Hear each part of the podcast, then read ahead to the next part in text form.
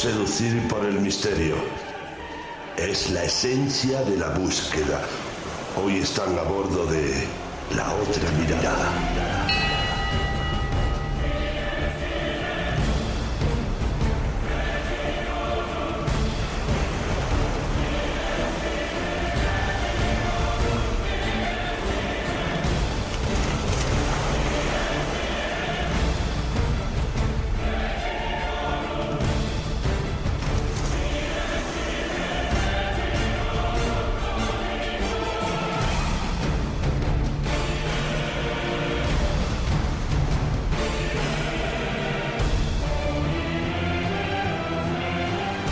Esta es la noche del misterio.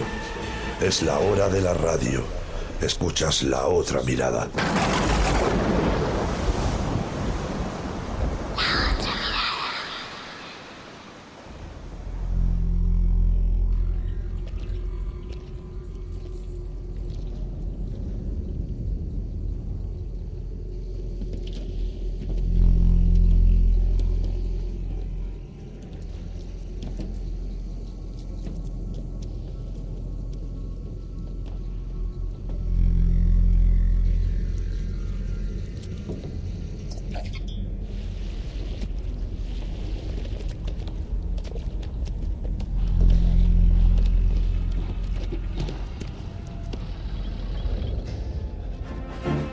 Aquellos trenes, aquellos trenes de madera espantosos, ¿no?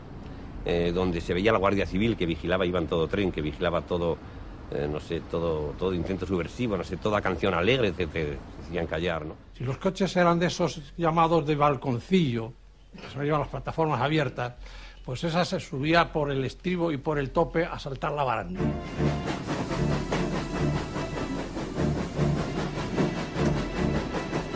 Cuadro sociológico, sociográfico del pasaje de estos trenes y en estas fechas se, prácticamente se restringe a gente que por razones familiares, naturalmente particulares que viajen, pero fundamentalmente tropa, eh, es decir, eh, militares destinados que hacen su servicio militar en las bases navales de Galicia. Todos los soldados con su maletita de madera en los pasillos sentados, las plataformas llenas y los váteres llenos también.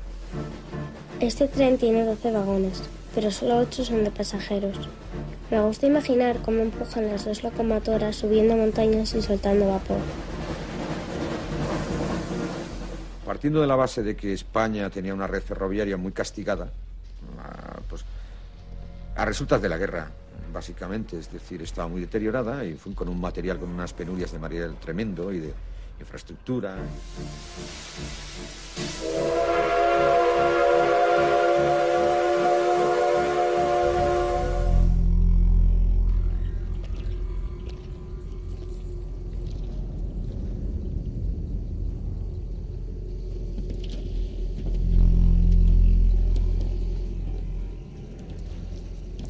Esta noche empiezo este programa haciendo referencia y citando directamente un documento de la Guardia Civil.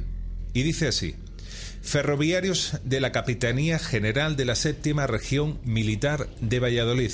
Documento sellado por la undécima primera comandancia de la Guardia Civil. León, 17 de enero de 1944. Firmado por el primer jefe Rafael Vega y. Don Pablo Guerrero, de reconocida solvencia y persona muy respetada en la ciudad de Astorga, el día 9 del actual mes se presentó ante el jefe de la sección de Astorga de esta comandancia haciéndole la siguiente manifestación. Hechos que habiendo montado como viajero a las 17 horas aproximadamente del día 31 de diciembre, último en el departamento de segunda del tren expreso 405 en la estación del norte de Madrid, en cuyo departamento venían otros viajeros y al llegar sobre las 23.30 horas a la estación en Valladolid, penetró en aquel departamento un ferroviario portando una cesta que supone servía para llevar la merienda y un capote de ferroviario, teniendo aproximadamente la edad de 40 a 50 años y que les dijo a los viajeros presentes que en la estación de Torre y en los túneles había ocurrido un accidente muy grave. y que dicho departamento viajaban personas que se dirigían a Galicia. Quisieron cerciorarse si el hecho era real, por lo que le preguntaron si en efecto estaba completamente seguro si había ocurrido tal siniestro, contestando que no podía asegurarlo. Pregunta esta anterior con el objetivo de apearse el León o en Astorga, caso de confirmarse el citado accidente. Como la manifestación del ferroviario aludido se confirmó a las 48 horas siguientes, dicho señor Guerrero lo cito en conocimiento de esta autoridad, por si de ello se derivase responsabilidad alguna. Para la identificación del ferroviario podía servir el interventor que aquel día hizo el servicio de dicho tren y se apeó el León. Firmado el primer jefe Rafael Vega y Soto, undécima primera comandancia de la Guardia Civil.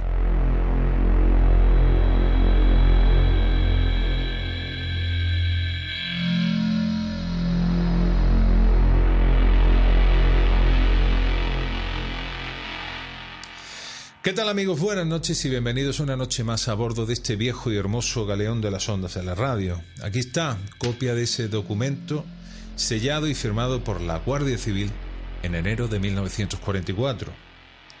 Pocos días antes, el 2 de enero de aquel año, el Expreso 421 se estrellaba al pasar por la estación de Torre del Bierzo, provocando un horror de dimensiones aún hoy desconocidas en el interior de ese túnel, por cierto desaparecido, el número 20.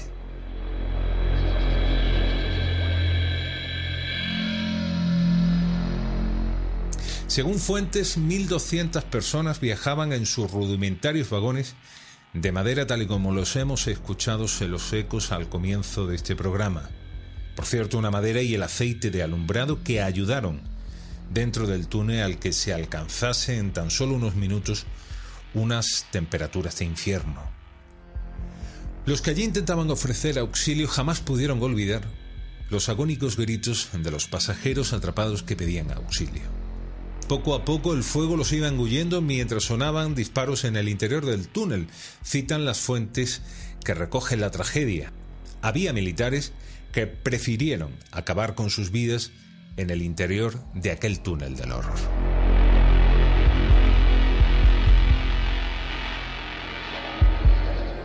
Estamos hablando de otra España muy diferente. El régimen cerrado de entonces quiso dar poca información a la tragedia de Torre del Bierzo. La crónica oficial cifró en 80 personas las fallecidas, muy distinta a la versión de supervivientes e historiadores que cifraron más tarde entre 500 y 800 las personas que perdieron la vida en aquel mes de diciembre.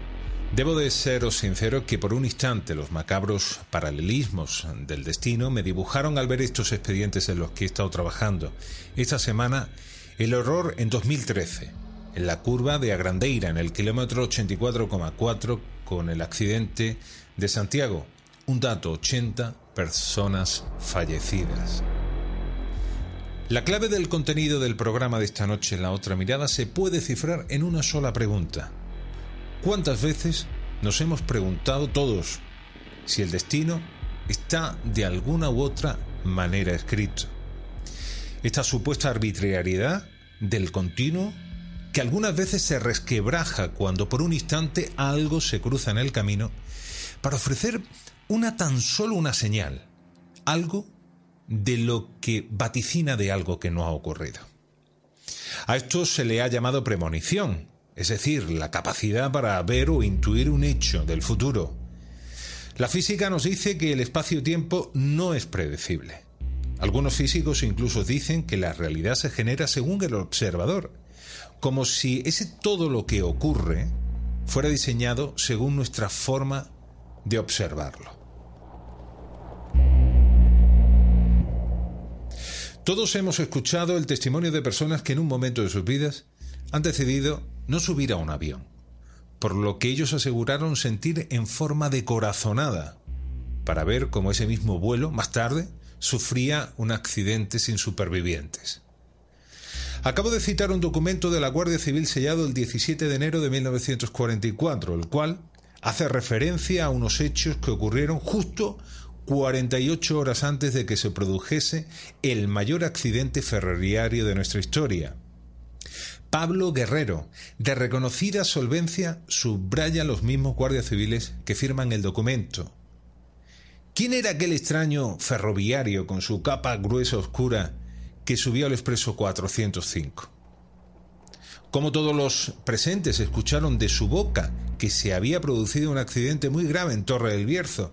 70 años más tarde, aquellas diligencias en la Guardia Civil y aquellas investigaciones aún hoy siguen sin respuesta.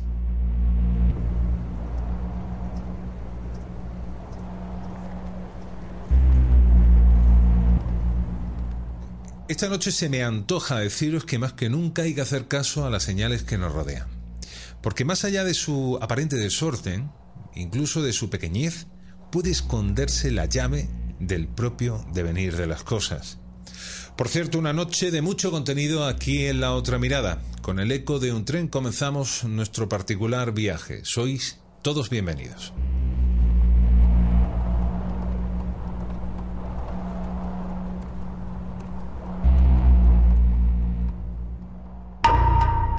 Una carretera, una carretera. Una historia, una historia. Y tú, ahí en la noche. La otra mirada.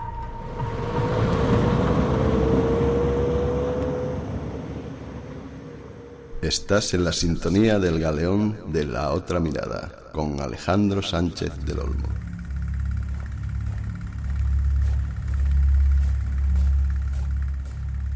El maquinista que venía con el tren paraba en casa de mi madre. Era de León, se llamaba Julio Fernández.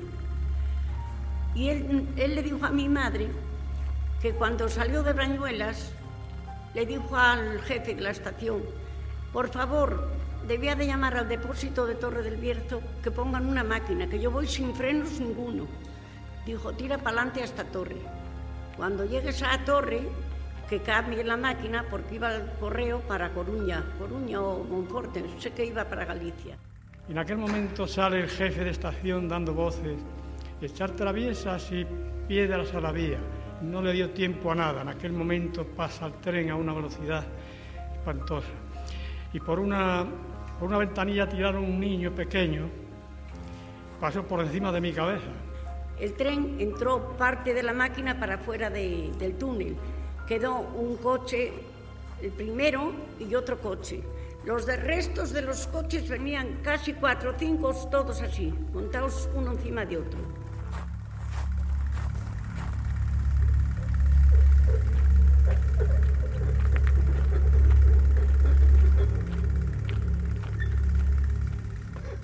Bueno, pues amigos, continuamos esta noche aquí a bordo de este viejo y hermoso galeón de las ondas de la radio. El asunto, el expediente que esta noche abrimos y que os estamos contando es simplemente alucinante por muchas materias. Estamos hablando de la tragedia del Expreso 421 acontecido el 2 de enero.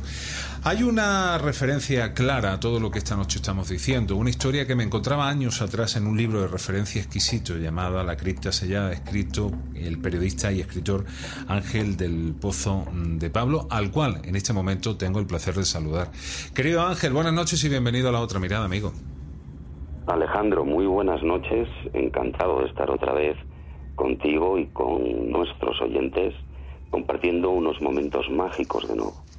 Ángel del Pozo es sin duda alguna, y no es por nada, no es simple rúbrica, es una persona muy especial y ahora lo vais a, lo vais a, lo vais a poder ver en su longitud de onda, no solamente como gran profesional de la comunicación, sino como ser humano en sí mismo. De la manera en la que yo conocí a Ángel del Pozo es una clara referencia de que muchas veces lo imposible se hace presente en una extraña casualidad en la que Ángel no precisamente no cree, y quizás yo tampoco. Pero eh, no me dejaba de sorprender cuando con la compañía de mi buena amiga Esther y Diego íbamos precisamente a comprar un libro que por entonces estaba agotado porque se vendía como rosquilla, La cripta sellada. Y una vez hecho con ese libro decidimos, decidimos eh, bueno, pues darnos un paseo en la feria del medievo de Cuellar. Y de repente, en mitad de toda aquella vorágine de gente, en mitad de todo aquel festejo, bueno, pues el arte de la casualidad, amigos, porque fue así. Hicimos un segundo una pausa, le pregunté a alguien por una...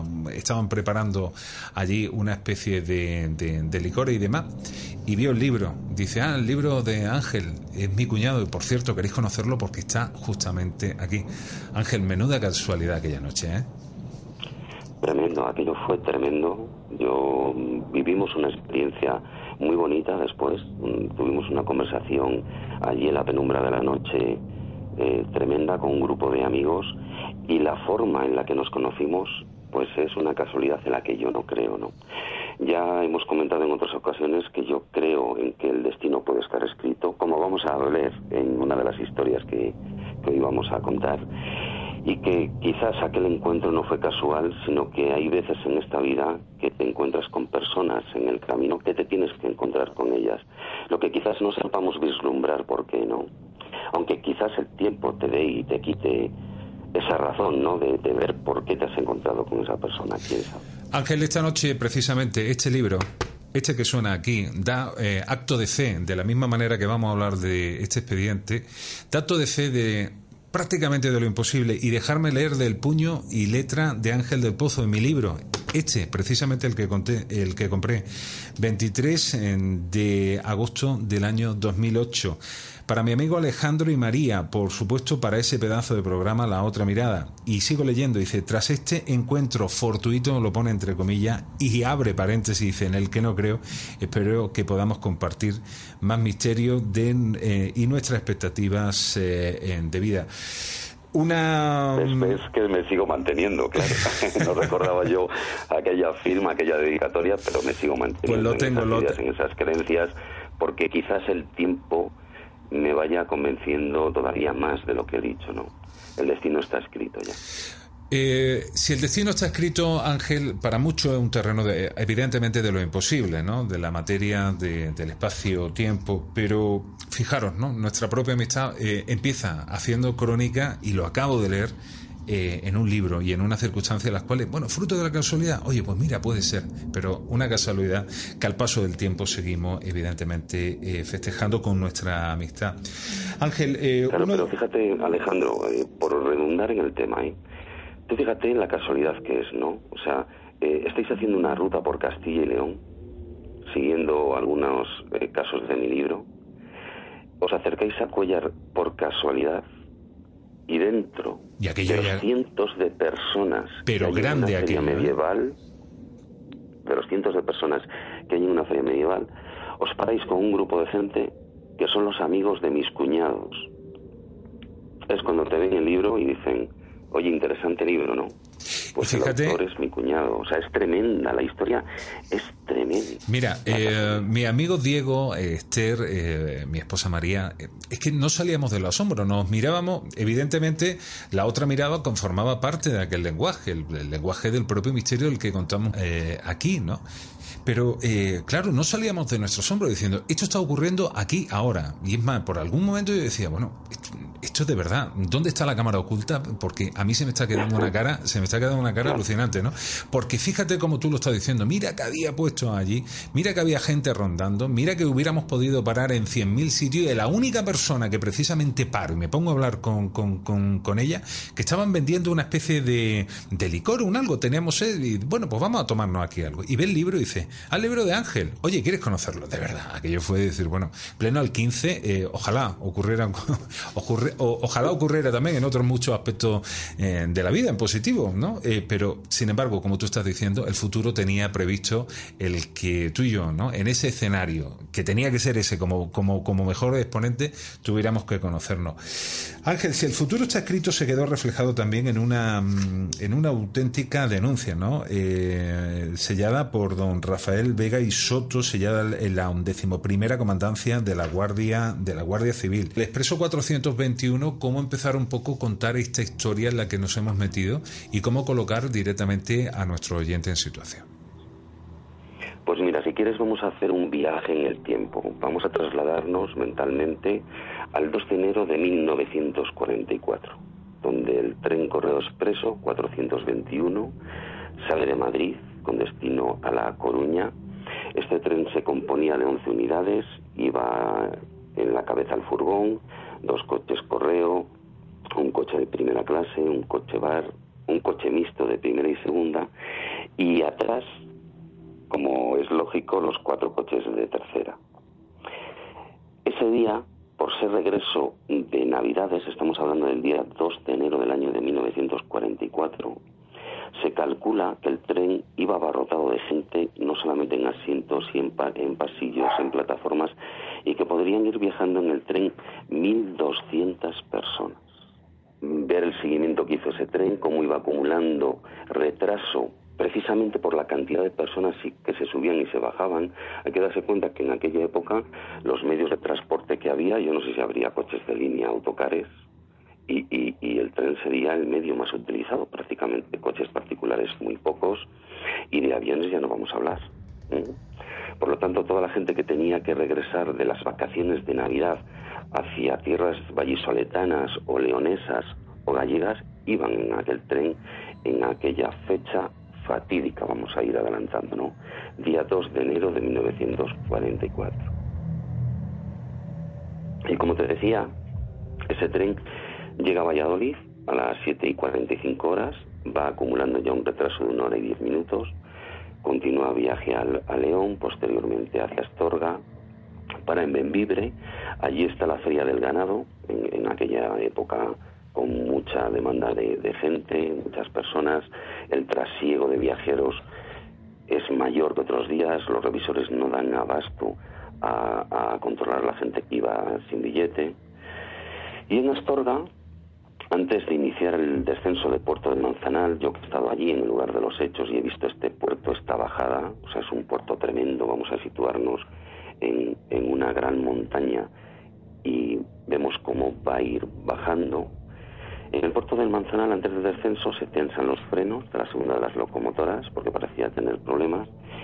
Y ya en otra estación, en la estación de la granja, los maquinistas eh, detectan un calentamiento eh, de caldeo de uno de los ejes. Date cuenta que, Alejandro, que los cojinentes antes se calentaban por no tener engrase. Así que alguien toma una decisión fatídica, que es desenganchar una de las locomotoras, dejándola titular, que era precisamente la que tenía problemas en los frenos a la hora de descender el puerto.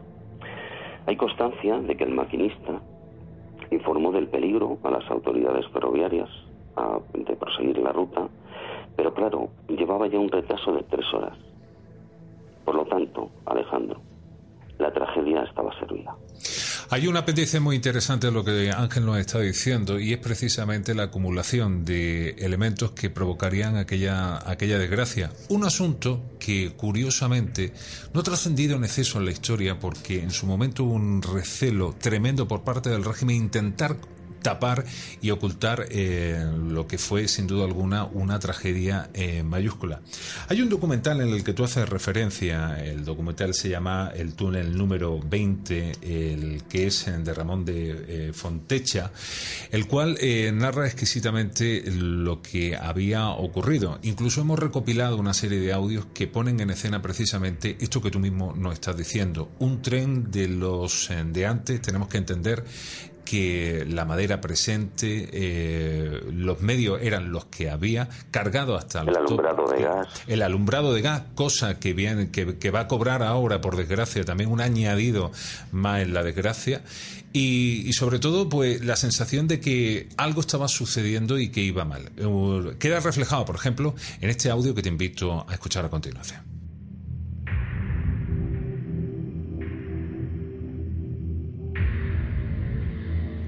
Maquinista que venía con el tren paraba en casa de mi madre. Era de León, se llamaba Julio Fernández. Y él, él le dijo a mi madre que cuando salió de Brañuelas, le dijo al jefe de la estación, por favor, debía de llamar al depósito de Torre del Bierzo que pongan una máquina, que yo voy sin frenos ninguno. Dijo, tira para adelante a esta torre. Cuando llegues a la torre, que cambie la máquina porque iba al correo para Coruña, Coruña o Monforte, sé que iba para Galicia. Estás en la sintonía del galeón de la otra mirada con Alejandro Sánchez del Olmo. Y ahí queda eh, ese testimonio, parte de ese retazo en forma de eco de un pasado. Ángel, el puerto estaba ahí, eh, por desgracia, eh, la estación de Herbierzo está esperando para, para escribir una crónica negra de algo que parecía que no podía tener remedio.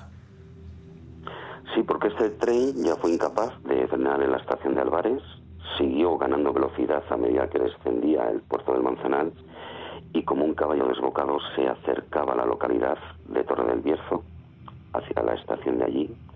Allí precisamente se encontraba un tren de carga maniobrando con tres vagones de carbón y cuando se hallaba en el interior del túnel número 20 recibió por detrás el impacto del expreso 421 que lo lanzó, atención, 50 metros fuera del túnel. La tragedia aún no había concluido porque en dirección contraria se acercaba un tren de mercancías que no pudo evitar tampoco el choque con la locomotora de carga que había salido disparada. Y dentro del túnel, hoy se encuentra desaparecido, se encuentra tapiado, quedaron atrapados la locomotora del expreso y cinco de sus vagones con todos sus pasajeros.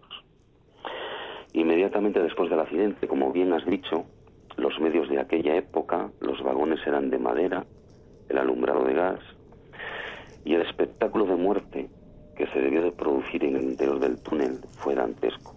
Hay que imaginarse cuerpos despedazados, pasajeros despedazados, heridos por el choque, y los que lograron sobrevivir al impacto quedaron atrapados en el interior, rodeados del fuego que les abrasaba y el humo que les asfixiaba. De hecho, algunos supervivientes declararon haber oído incluso túnel en el, en el interior del túnel disparos porque había militares que viajaban en los vagones sinistrados. Se sobreentiende que, vista la cercanía de las llamas, decidieron pegarse un tiro, diciéndolo de alguna manera, antes que morir abrasados. Una historia realmente tremenda, una tragedia tremenda. Tú haces referencia en el libro de, que, bueno, hay una especie de doble lectura. Por un momento, lo, el régimen, en su momento, quiso hacer una especie de número redondo, muy colindante, hacia, por desgracia, los que encontramos el 24 de julio del 2013. Ochenta y tantos muertos, decías que había habido en, en la versión oficial y curiosamente en el de Santiago, por desgracia, en el 2013 fueron 80 personas. Sin embargo, el cronista inglés John Marshall llega a tipificar el número de muertos entre 500 y 800. Y no solamente contento con eso, sino apareció durante muchísimo tiempo el, este accidente ferroviario del Bierzo como el mayor dentro del libro mm, récord de Loquines. ¿Por qué se contó la historia de esa forma, quizá en una primera versión, y por qué de alguna manera quisieron ¿no? Eh, tapar lo que fue aquella desgracia? Hombre, estamos en el año 1944. ¿eh? hay que pensar que solamente cinco años después de la Guerra Civil Española. Entonces, el secretismo imperante que había en aquella época por motivos políticos, o sea, no podía permitir que ni a nivel nacional ni a nivel internacional se conociese una tragedia con tantas víctimas. Ese es el motivo por el que se ocultan, pero los testimonios recogidos de, decenas de familiares que se acercaron a la localidad de Torre del Bierzo a intentar saber algo de los suyos, hablan de que los muertos fueron muchos más. De hecho, eh, se cifra más o menos en que podrían haber sido 250. Tú date cuenta de que se sabe eh, por estudios que el tren tenía 11 eh, vagones, por decirlo de alguna manera, y antes hemos empezado narrando de que podría haber unas 1.200 personas cuando sale de Madrid. Trasiego de viajeros, van bajando, porque es un tren que, que va dejando pasajeros ¿eh? en Valladolid, en León, en Astorga, otros se bajan, otros se suben, pero sí que se hace un cálculo de que podría ser la cifra de muertos de unos 250 personas al menos, al menos. Aunque como bien dices, John Marsan, el estudio que hizo databa la tragedia que podría ser de víctimas entre 500 y 800 personas. Y sobre todo algo dantesco. Sin duda alguna, Ángel, y sobre todo la imposibilidad forense después de todo ese amasijo donde todo se había fundido en un bloque en el interior de aquel túnel, que por cierto, como tú bien apuntes, quedaría eh, tapiado, eh, ocultado para el resto de, la propia historia. Quisieron de alguna manera eh, que aquello desapareciese, ¿no? Toda esta historia al final viene a confluir en, un, en, una crónica de lo imposible, que es el añadido ya a la, propia, a la propia tragedia. Por cierto, antes de contaros esto, me gustaría poneros un audio, un audio que refleja precisamente parte del contenido que esta noche estamos diciendo. Suena así.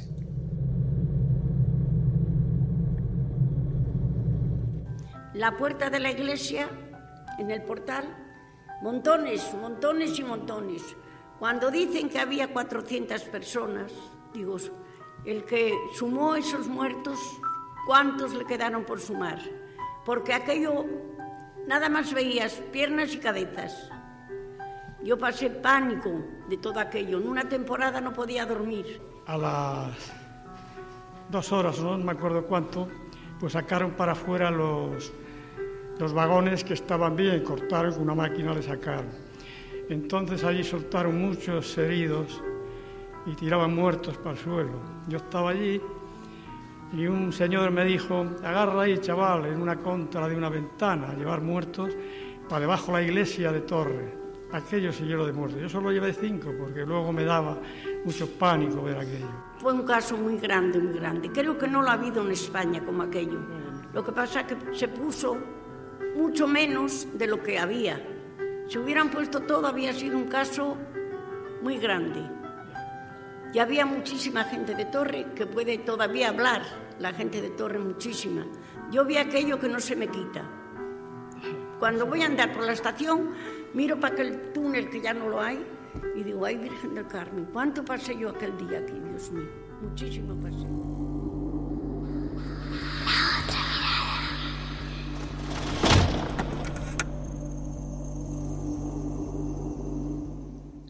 Ahí queda el reflejo de la tragedia del número de muertos y sobre todo de la herida que aún permanece subyacente al paso del propio tiempo.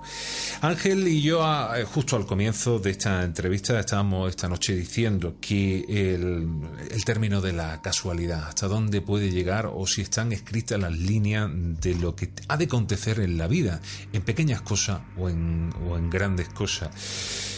Yo me gustaría leeros una cosa. El día 9 de enero de 1944, Pablo Herrero, persona muy respetada y de reconocida solvencia en la ciudad de Astorga, se presentó en la comendancia de la Guardia Civil de esta encantadora población para realizar la siguiente confesión y leo textualmente que habiendo montado como viajero a las 17 horas aproximadamente el día 31 de diciembre, último en el departamento de segunda del tren expreso 405 de la estación norte de Madrid, en cuyo departamento venían otros varios viajeros. Al llegar sobre las 23.30 horas a la estación de Valladolid, penetró en aquel departamento un ferroviario portando una cesta que supone servía para llevar la merienda y un capote de ferroviario, teniendo aproximadamente la edad de 40 o 50 años, lo que dijo, perdón, que en una estación de Torre, en los túneles, había ocurrido un accidente muy grave y como dicho departamento viajaban personas que se dirigían a Galicia. Ángel, eh, ¿cómo era posible que justamente dos días antes, y queda reflejado en un documento oficial en un cuartel de la Guardia Civil, alguien llamado Pablo Herrero viniera a denunciar de que dos días antes alguien ya estaba diciendo que había ocurrido el accidente? Pues aquí hemos llegado aquí de la cuestión. Nuestros amigos se estarían preguntando que por qué estábamos hablando de esta tragedia y cuál era el misterio, fuera parte de, la ocultación de, las víctimas y pues precisamente lo que estás narrando. En mi poder obra un documento que es un acta firmada en la localidad de Astorga por el jefe don Rafael Vega de Isoto de la onceava o undécima comendancia de la Guardia Civil Rural, en el que, como bien dices, un vecino de Astorga, don Pablo Herrero, que ya añade de coletilla de reconocida solvencia, denuncia que tres días antes, el día 31 de diciembre, él viaja en un tren que hace ese mismo recorrido de Madrid a Tierras Gallegas y que cuando están parados a la estación de Valladolid se sube un ferroviario que hace una descripción con su capote, que tenía bigote, que tenía una cesta que supone para la merienda, diciendo que en la localidad de Torre ha ocurrido un accidente muy grave. Entonces, claro, las personas que están en aquel vagón le preguntan que, que, que porque ellos se dirigen a Galicia, que si estaba seguro de que había ocurrido tal siniestro, y él dice que no podía asegurarlo, eh, y claro, los viajeros dicen, bueno, entonces, ¿qué tenemos que hacer? ¿Nos apeamos el león en Astorga? O, o sea, una especie de confusión mental, ¿no? Me, llama mucho la atención, Ángel, me llama mucho la atención que dos cosas principalmente. La primera es que esto quedase eh, en un documento oficial, escrito por, como tú estás diciendo, ¿no? que lo tienes tú de puño y letra, en un cuartel de la, de, la, de la Guardia Civil. Segundo punto, que fuese dos días antes de la fecha. Tercer punto, que no fuera la versión de un particular, de alguien que dice haber escuchado a terceros que no, sino precisamente alguien, como tú bien dices, de reconocida solvencia y que no solamente lo escucha él en el vagón, sino lo está escuchando un colectivo de personas. La cuestión está aquí eh, en hacerse la pregunta de decir, bueno, ¿Qué pudo haberse proyectado incluso en el propio tiempo? ¿Era un viajero del tiempo? ¿Era alguien que de alguna manera estaba lanzando un grito de vaticino hacia los demás sobre la desgracia que venía?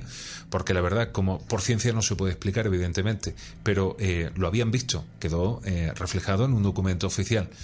Si le hubieran hecho caso, Ángel, ¿qué hubieran podido hacer? ¿no? ¿Cómo se hubiera podido escribir la historia?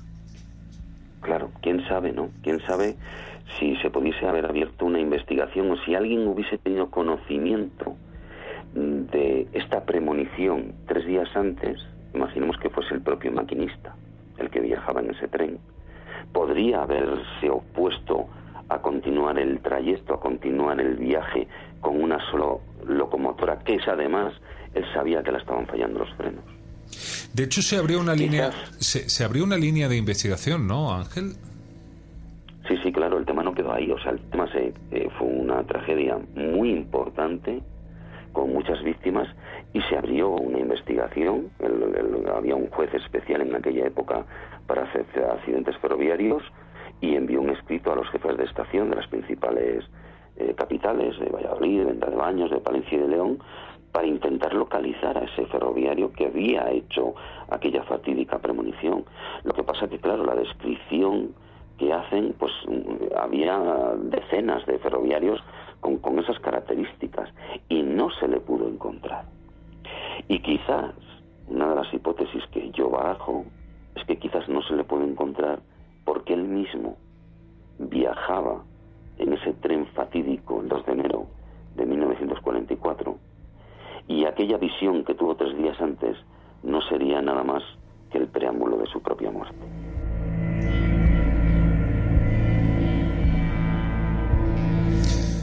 Eh, tus palabras esta noche, sinceramente, eh, retumban en, este estudio de radio porque, mm, evidentemente, cuando estamos cotejando todo lo que estamos diciendo con un documento oficial, con fecha, con el sello de la Guardia Civil y, sobre todo, apuntando directamente a una tragedia mayúscula en la historia mm, de la red ferroviaria en España eh, y de cómo dan fe y acta a aquellas personas de lo que había sucedido.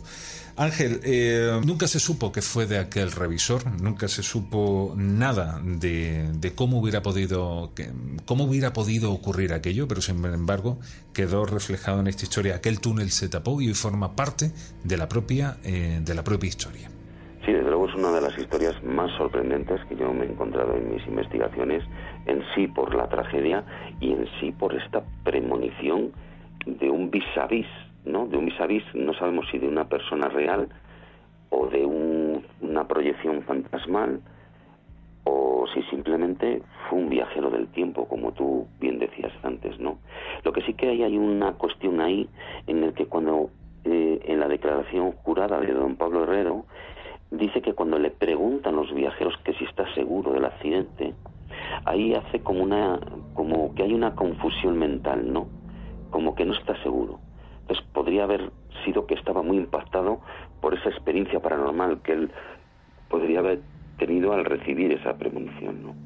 Desde luego es una historia que, que yo la guardo con un recuerdo pues eh, muy agradecido porque fue una historia que me permitió sumergirme en una historia aunque dantesca, pero muy bonita y con lo imposible, con el misterio puro detrás.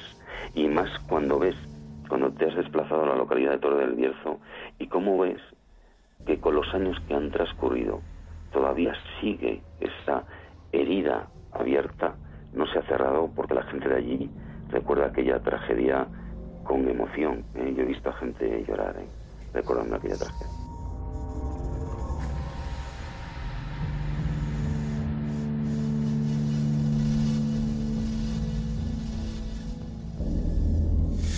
Continuemos esta noche a bordo de este viejo y hermoso galeón de las ondas de la radio. ¿Cuánto estamos disfrutando de la compañía de este buen amigo como es Ángel del Pozo de Pablo, haciendo un recorrido de una obra exquisita, la cual siempre pondré por referencia porque se ha convertido justamente en un auténtico clásico dentro del terreno del propio eh, misterio, en su libro La cripta, la cripta sellada.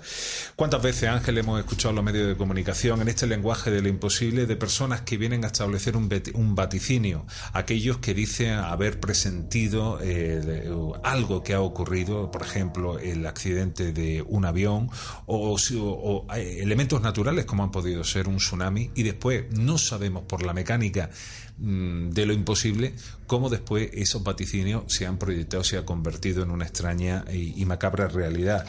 Esta noche tenemos, tenemos que recorrer tu libro para adentrarnos en la historia de un pintor, un pintor que también eh, tiene un contacto con lo imposible. Alguien nacido en La Coruña, un, alguien bohemio, alguien que había recorrido medio mundo, un día de buena y primera tiene la visión de algo que aún con el paso del tiempo no ha sido capaz de entender. ¿Cómo poner esta historia también en la palestra, Ángel? Pues eh, mira, yo, yo conocí a Miguel Hernández eh, porque me invitó a ver sus, sus cuadros, eh, un, pintor maravilloso, de temática sobre todo religiosa, con unas imágenes de, de, vírgenes, de cristos, de santos realmente tremendo. Lo que no sabía es que esa calidad como pintor encerraba una historia tremenda detrás y por qué se había dedicado a esa línea de pintura en concreto y no a otras de paisajes o de retratos. Y la historia que me contó es la sorpresa que tenemos reservada para todos nuestros amigos, pues es una historia menos conocida que la de la del túnel número 20, porque entre otras cosas luego la sacaron otros en famosos programas de televisión y de radio, pero una vez que la habíamos investigado algunos primero, ¿no? Y en cambio esta historia pues es menos conocida. Miguel me cuenta que en la ciudad de Alicante, donde reside, en el año 1993, no recordaba el día exacto, tiene una experiencia tremenda. Él se encuentra en su casa y siente de repente una necesidad imperiosa de salir a pasear. Algo que a mí me recuerda, por ejemplo, algunos testimonios de testigos de objetos volantes no identificados. ¿no? Eh, recuerdo, por ejemplo, un caso famoso en Madrid, en el puerto de los franceses, en el que le pasa lo mismo, ¿no? Alberto San Martín, que está eh, en su casa, no puede conciliar el sueño, no se encuentra bien y necesita salir a pasear. O sea, como una especie de llamada. Bueno, el caso de Alberto San Martín es que se encuentra con un ovni aterrizado y se encuentra con, en teoría, un ser extraterrestre que le entrega la famosa piedra de San Martín. Bueno, se me ha venido a la cabeza por el efecto llamada, ¿no?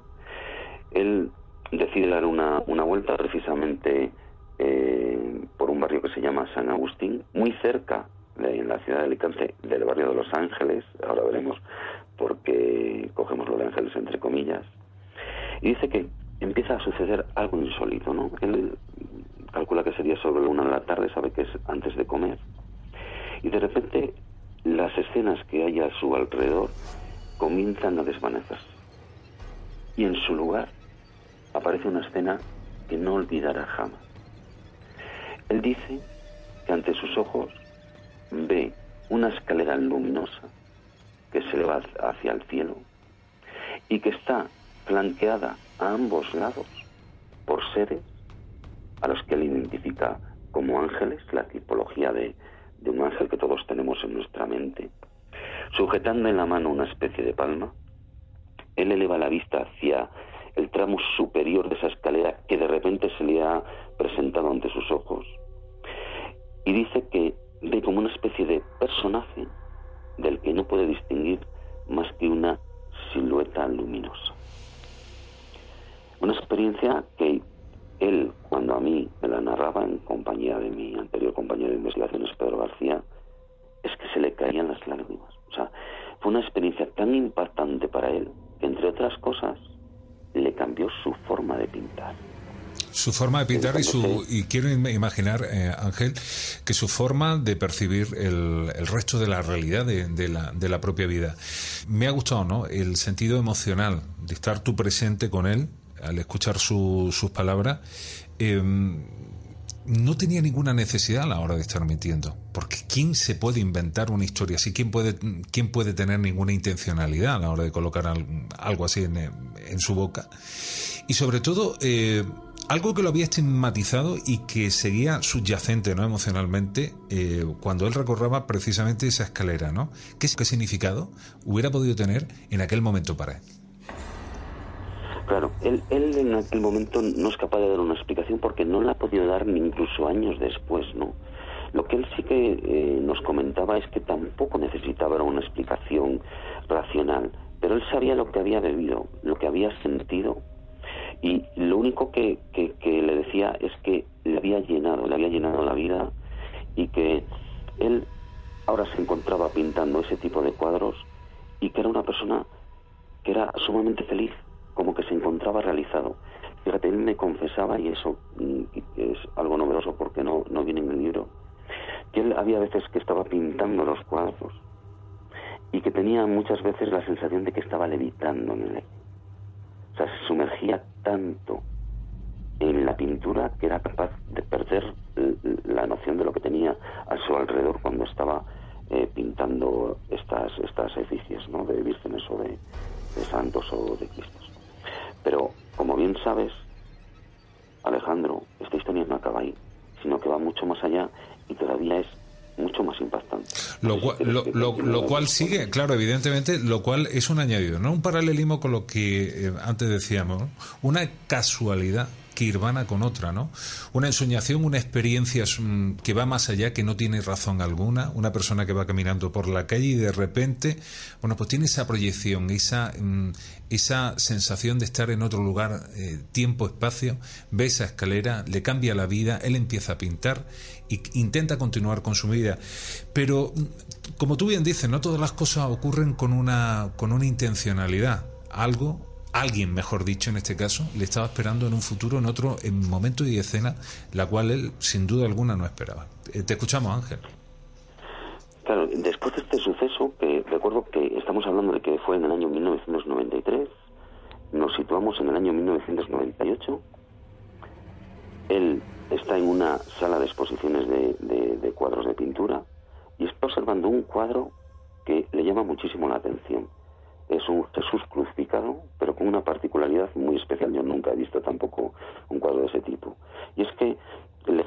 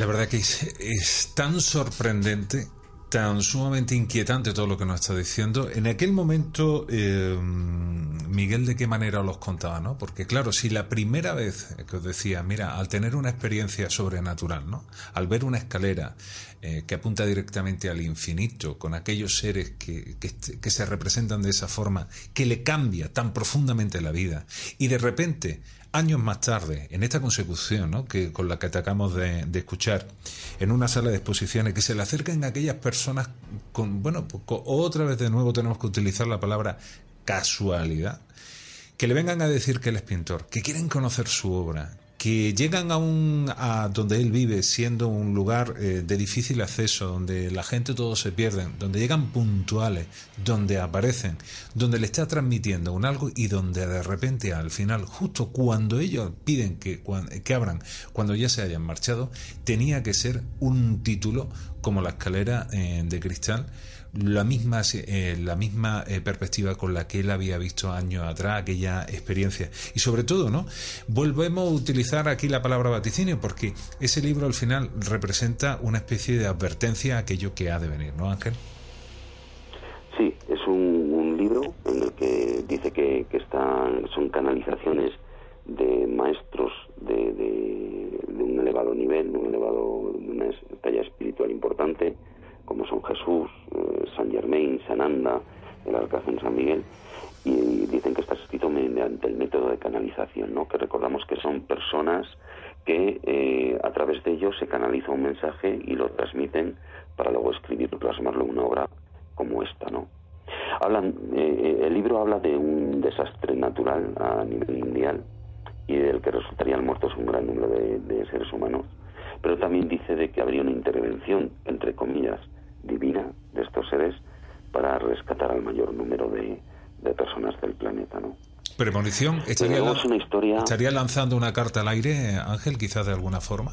Si no te he entendido ahora la pregunta. Que digo que estarían lanzando una carta al aire con aquella con, con aquel libro, le estarían diciendo un algo para que hoy precisamente estuviésemos hablando. Podría ser, sabes, yo yo te decía antes al principio de esta entrevista, el destino está escrito ¿Quién sabe si en este momento tú y yo tenemos que dar este mensaje? ¿Quién sabe? La verdad que impresiona. Mira, Ángel, yo me gustaría esta noche terminar agradeciendo el tiempo que nos has dedicado, porque sé que siempre es un esfuerzo. y me gustaría que te llevara eh, quizás la conciencia, ¿no? Los que de alguna manera buscamos alguna respuesta, una historia que escuché en voz propia eh, que me dejó profundamente marcado. De la misma manera que tú con este hombre, con Miguel. Eh, el, asunto era diferente. Yo marché a tierra granadina, a la sierra de Alfaguara, para indagar acerca del famoso hospital de tuberculoso de, de, la Alfaguara, ¿no? Que en el que se decían que se estaban produciendo una serie de cosas. Resulta de que mm, la historia va en paralelo porque justo al llegar en una zona de Pinares, alejado por supuesto de, Granada, el pueblo más cercano está Alfacar y está lejos, que tienes que, en fin, que tienes que coger el coche, tienes que saber dónde va, porque te estás metiendo en la espesura del bosque. Bueno, pues cuando yo llego allí me encuentro eh, el famoso camping de la Alfaguara, y entro eh, una tarde noche eh, de bueno pues a tomar un café precisamente preguntándome era la primera vez oye mira para llegar al hospital de Alfaguara cómo lo hago cómo no lo hago y demás total que el hombre me vio haciendo las preguntas me vio la grabadora y demás Dice, mira, ¿tú qué es lo que ven a hacer? Mira, pues yo voy haciendo una investigación, estoy, estoy interesado en poder hablar de este, de este asunto, quiero captar un poco la, la esencia del propio entorno y demás. Total, que lo vi un poco dudoso, como queriendo contarme algo, no, lo vi en el transcurso prácticamente de aquel café, bueno, pues tintineando un poco, ¿no? Y me dice, dice, mira, tu grabadora está apagada ahora mismo, ¿no? Y digo, mira, sí, esto está apagado. Dice, mira, yo te voy a rogar por favor que no la enciendas, pero yo tengo que contarte algo. Dice, mira, yo soy una persona que no cree en, el terreno este del misterio, ni creo en nada. Es más, mm, no quiero creer. Y lo decía el hombre así como muy convencido, ¿no? Y dice, pero resulta de que algo ocurrió aquí. Digo, ¿dónde? ¿Aquí en este bar? Dice, sí. Dice, mira, resulta de que hace unos años estábamos comenzando este negocio y yo no tenía muy claro qué es lo que íbamos a hacer o no. Entonces resulta de que, eh, bueno, pues una, una, una noche llegaron unos señores y entraron por la puerta en un atardecer, ¿no? Dice, claro, eh, aquí en invierno no viene nadie. Y que entrasen tres hombres, tres, fíjate, tú antes has dicho tres mujeres, yo ahora te digo tres hombres, exquisitamente vestidos, unos hombres mayores, él lo describió unos hombres mayores, que hablaban de una manera muy correcta, ¿no? Porque no tenían ese, ese bueno, el acento especial, ¿no? Eh, tan bonito y típico granadino. Y eh, llegan y piden tres cafés con leche sin mediar mucha eh, palabra. Uno de ellos pide tres cafés con leche y cuando él lo está sirviendo, él se le da la espalda, uno de ellos les viene a decir, mire, mm, ¿le importa que le hagamos una pregunta? Y el otro se dice, sí, dígame ustedes qué quieren. Dice, mire, ¿usted cree en los ángeles? Y aquella pregunta lo descolocó absolutamente, ¿no? Decir, bueno, estos tíos vienen aquí a mi bar, aquí esta tarde noche, a preguntarme si yo creo en Los Ángeles y demás.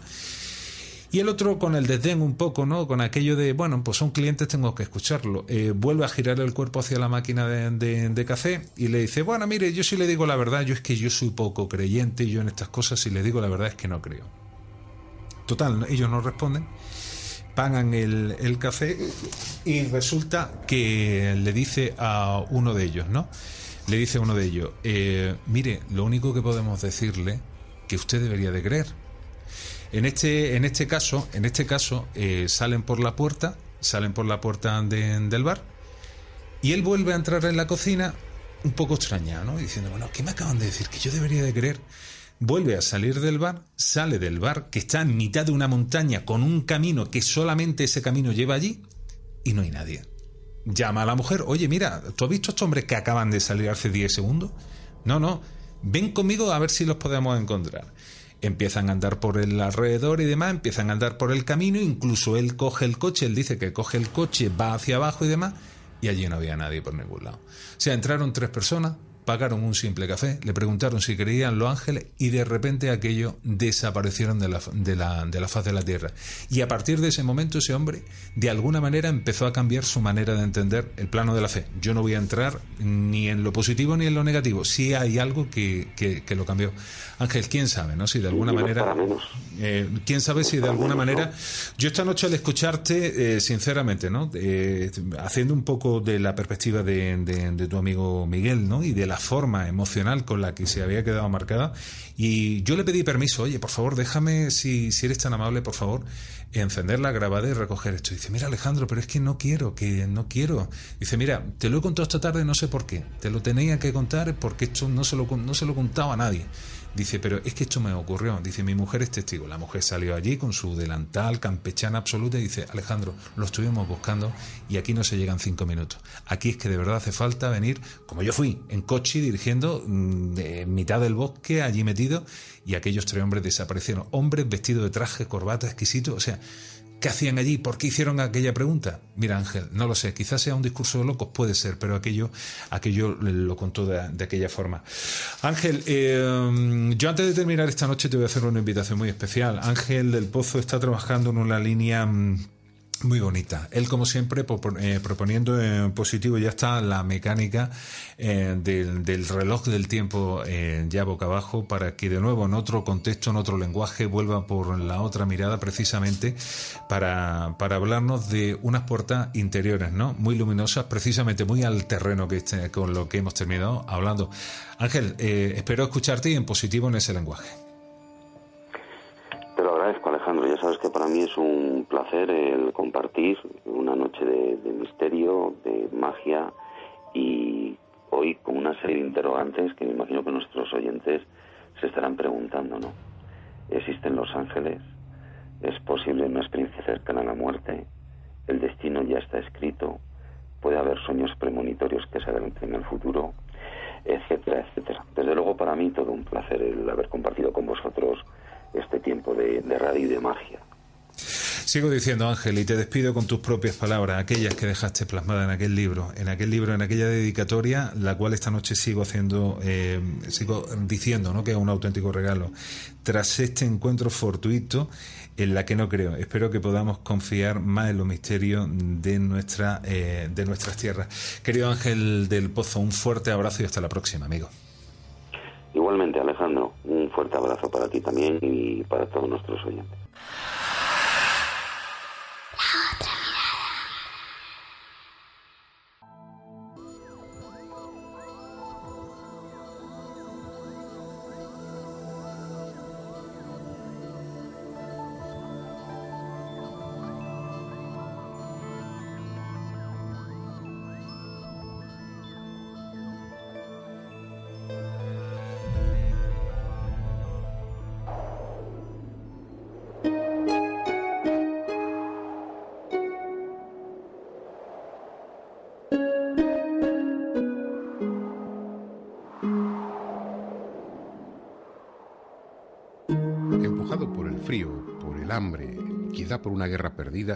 El hombre se instala a veces en parajes tan inhóspitos y hostiles que ha de multiplicar por diez su esfuerzo para desarrollar una civilización, una cultura. La costa de Perú es así, torturada y seca, tan sedienta y pobre de recursos que cuesta entender la razón que llevó a aquellas gentes de Nazca, de Paracas o de Ica a instalarse allí en tiempos remotos. Sin embargo, como si esas dificultades hubiesen constituido un desafío a su inteligencia y a su deseo de evolucionar, fueron capaces de crear varias de las culturas más desconcertantes y sofisticadas de América.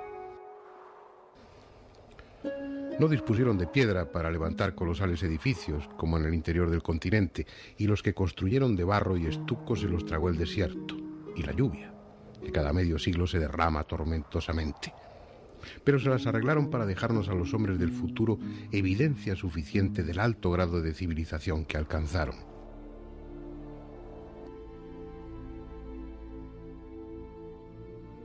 Tengo el placer de saludar a alguien que se encuentra en tierras gallegas esta noche. Querido Carlos Hermida, buenas noches y bienvenido a la otra mirada, amigo.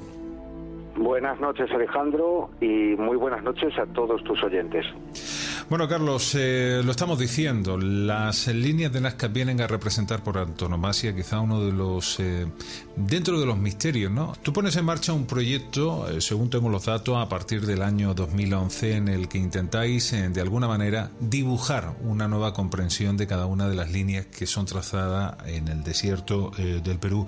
Antes de entrar en ese trabajo, Carlos, ¿cómo llegan las líneas de Nazca, de, Nazca a, bueno, a tu vida? ¿Cómo te muerden para empezar a dedicarte precisamente a su estudio? Bueno, te comento, eh, todo está, creo, desde, mm, todo está encaminado a pensar que yo siempre vi las cosas desde un mundo, eh, desde un punto más alto, y es porque me he dedicado a la ingeniería civil. ¿Qué sucede con la ingeniería civil en diferencia con otras ingenierías? Bueno, pues eh, por ejemplo, la ingeniería de construcción, cuando se hace, mm, se construye algo, se construye un edificio, por ejemplo, y se ve desde una cierta distancia. ¿Qué sucede en la ingeniería civil? Pues que no es lo mismo. La ingeniería civil es la que se encarga de hacer los puentes, las grandes carreteras, las autopistas, los enlaces por los que conducimos, las rotondas, esas cosas que son de un tamaño muy grande y se tienen que ver desde una distancia muy alta. Con lo cual, eh, nosotros tenemos una percepción, eh, los que nos dedicamos a esto, a la topografía, al diseño, a la ingeniería, todo esto, eh, que nos permite ver las cosas más grandes, desde un punto de vista más alto. Con lo cual, cuando mm, vimos Nazca, yo personalmente vi Nazca, estaba escribiendo incluso un libro que se llamaba Involución, que iba de pirámides, iba de misterios de la arqueología. Eh, en este caso intentábamos demostrar que había algo extraño en la ingeniería que, em, eh, que no entendíamos. Y eh, cuando en el mismo libro eh, llegamos a Nazca, incluso los personajes llegan a Nazca, yo me intento pues documentar sobre Nazca, intento ver qué es Nazca y ver que podía escribir sobre ello. Ahí es cuando empieza todo y es cuando me quedé enganchado con Nazca y al final incluso el, el libro pues acabé haciendo un volumen dedicado única y exclusivamente a Nazca, que es el volumen 1, las líneas de Nazca, y lo llamo el mayor plano de coordenadas del mundo.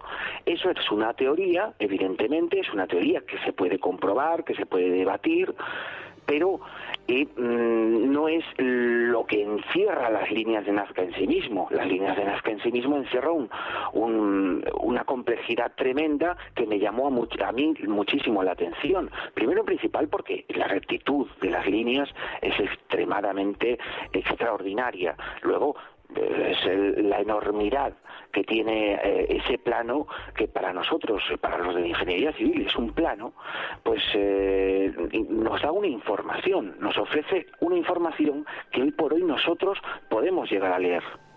Mira, Carlos, eh, me, parece interesante todo lo que me estás contando porque es un poco hermanar la ciencia moderna, la de ahora, los que eh, trabajáis precisamente con los nuevos eh, métodos, los, topógrafos, los GPS, y veis y comprendéis la complejidad de, esa, de ese trazado. Y por supuesto, vamos a tener que recurrir a algo que es sumamente más básico, ¿no? Si fuera un trazado, así está un tanto pendiente la datación entre el 200 y el, y el 600 de nuestra era después de Cristo, estamos hablando de que ellos no tenían una percepción o aparentemente percepción de poder ver ese, esos dibujos desde un plano aéreo. Hoy nosotros si lo estamos contemplando, bueno, pues infinidad de fotos y, demás. Pero sin embargo ellos no tenían el conocimiento. La pregunta es, ¿con qué propósito solo primero? ¿Qué tipo de ingeniería tuvieron que utilizar? ¿Qué técnica?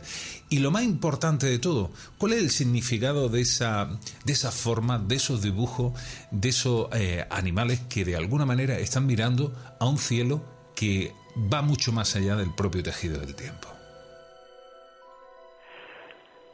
La respuesta quizás eh, no es sencilla, la respuesta quizás eh, sea que eh, ellos podían verlo quizás desde lo alto. quizás nuestra arqueología hoy por hoy pues no dice toda la verdad o no cuenta toda la verdad posiblemente estemos equivocados. Tú me hablabas, hoy ¿y qué técnicas utilizaron? Bueno, que se sepa, la técnica que se ha utilizado es sacar la piedra que hay superior, la piedra que está por encima, que es más eh, oscura, es negra, se extrae y se deja la pátina blanca que hay por debajo. ¿Qué sucede ahí? Que incluso nosotros nos dimos cuenta que no es tan sencillo, que hay incluso capas diferentes, es decir, diferentes tonalidades para ayudarte a comprender tanto enjambre de líneas, para que entiendas pues que esta va encima de la otra, esta, esto es esto y lo otro es lo otro. Claro, dices tú, ¿qué, ¿qué significan esos geoglifos que miran al cielo?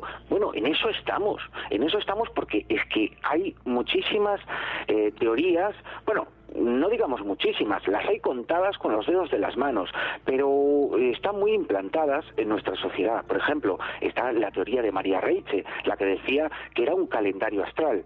María Reiche, para que la gente lo sepa, era una alemana eh, matemática que llegó a Nazca con eh, otros fines, ¿no? Estaba cuidando a una gente, eh, a unos niños que vivían en, en la casa, creo que del cónsul, y se enamoró de estas líneas porque hubo un señor que estaba estudiando estas líneas, que se llamaba Paul Kosok, la conoció a ella, le metió en el gusanillo en el cuerpo de las líneas de Nazca, como me han hecho a mí, y en, este, en ese momento se quedó clavada en ese sitio e incluso llegó a barrer literalmente las líneas para poder protegerla. De ahí el nombre que recibe de la bruja de la pampa.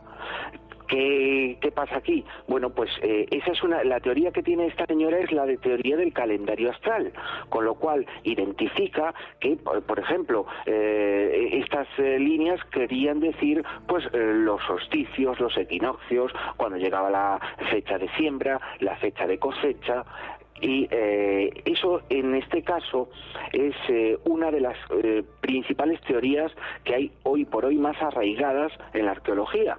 Luego está, pues, la, la teoría de los canales de riego, que es quizás la más aceptada.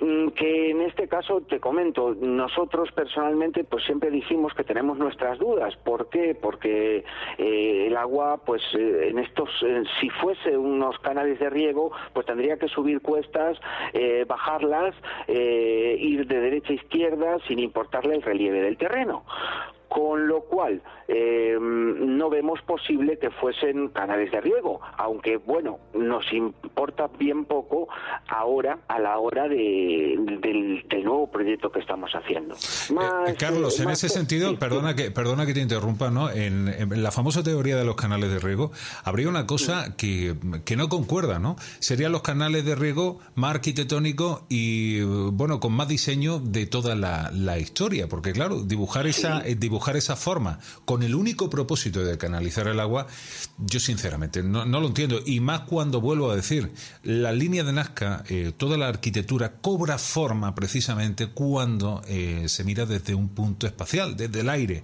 porque entonces lo que estamos viendo es la proyección simplemente en nuestro plano, la, proyección de una línea que cizaguean y van buscando la línea del horizonte, por cuanto ellos no tenían esa, esa percepción.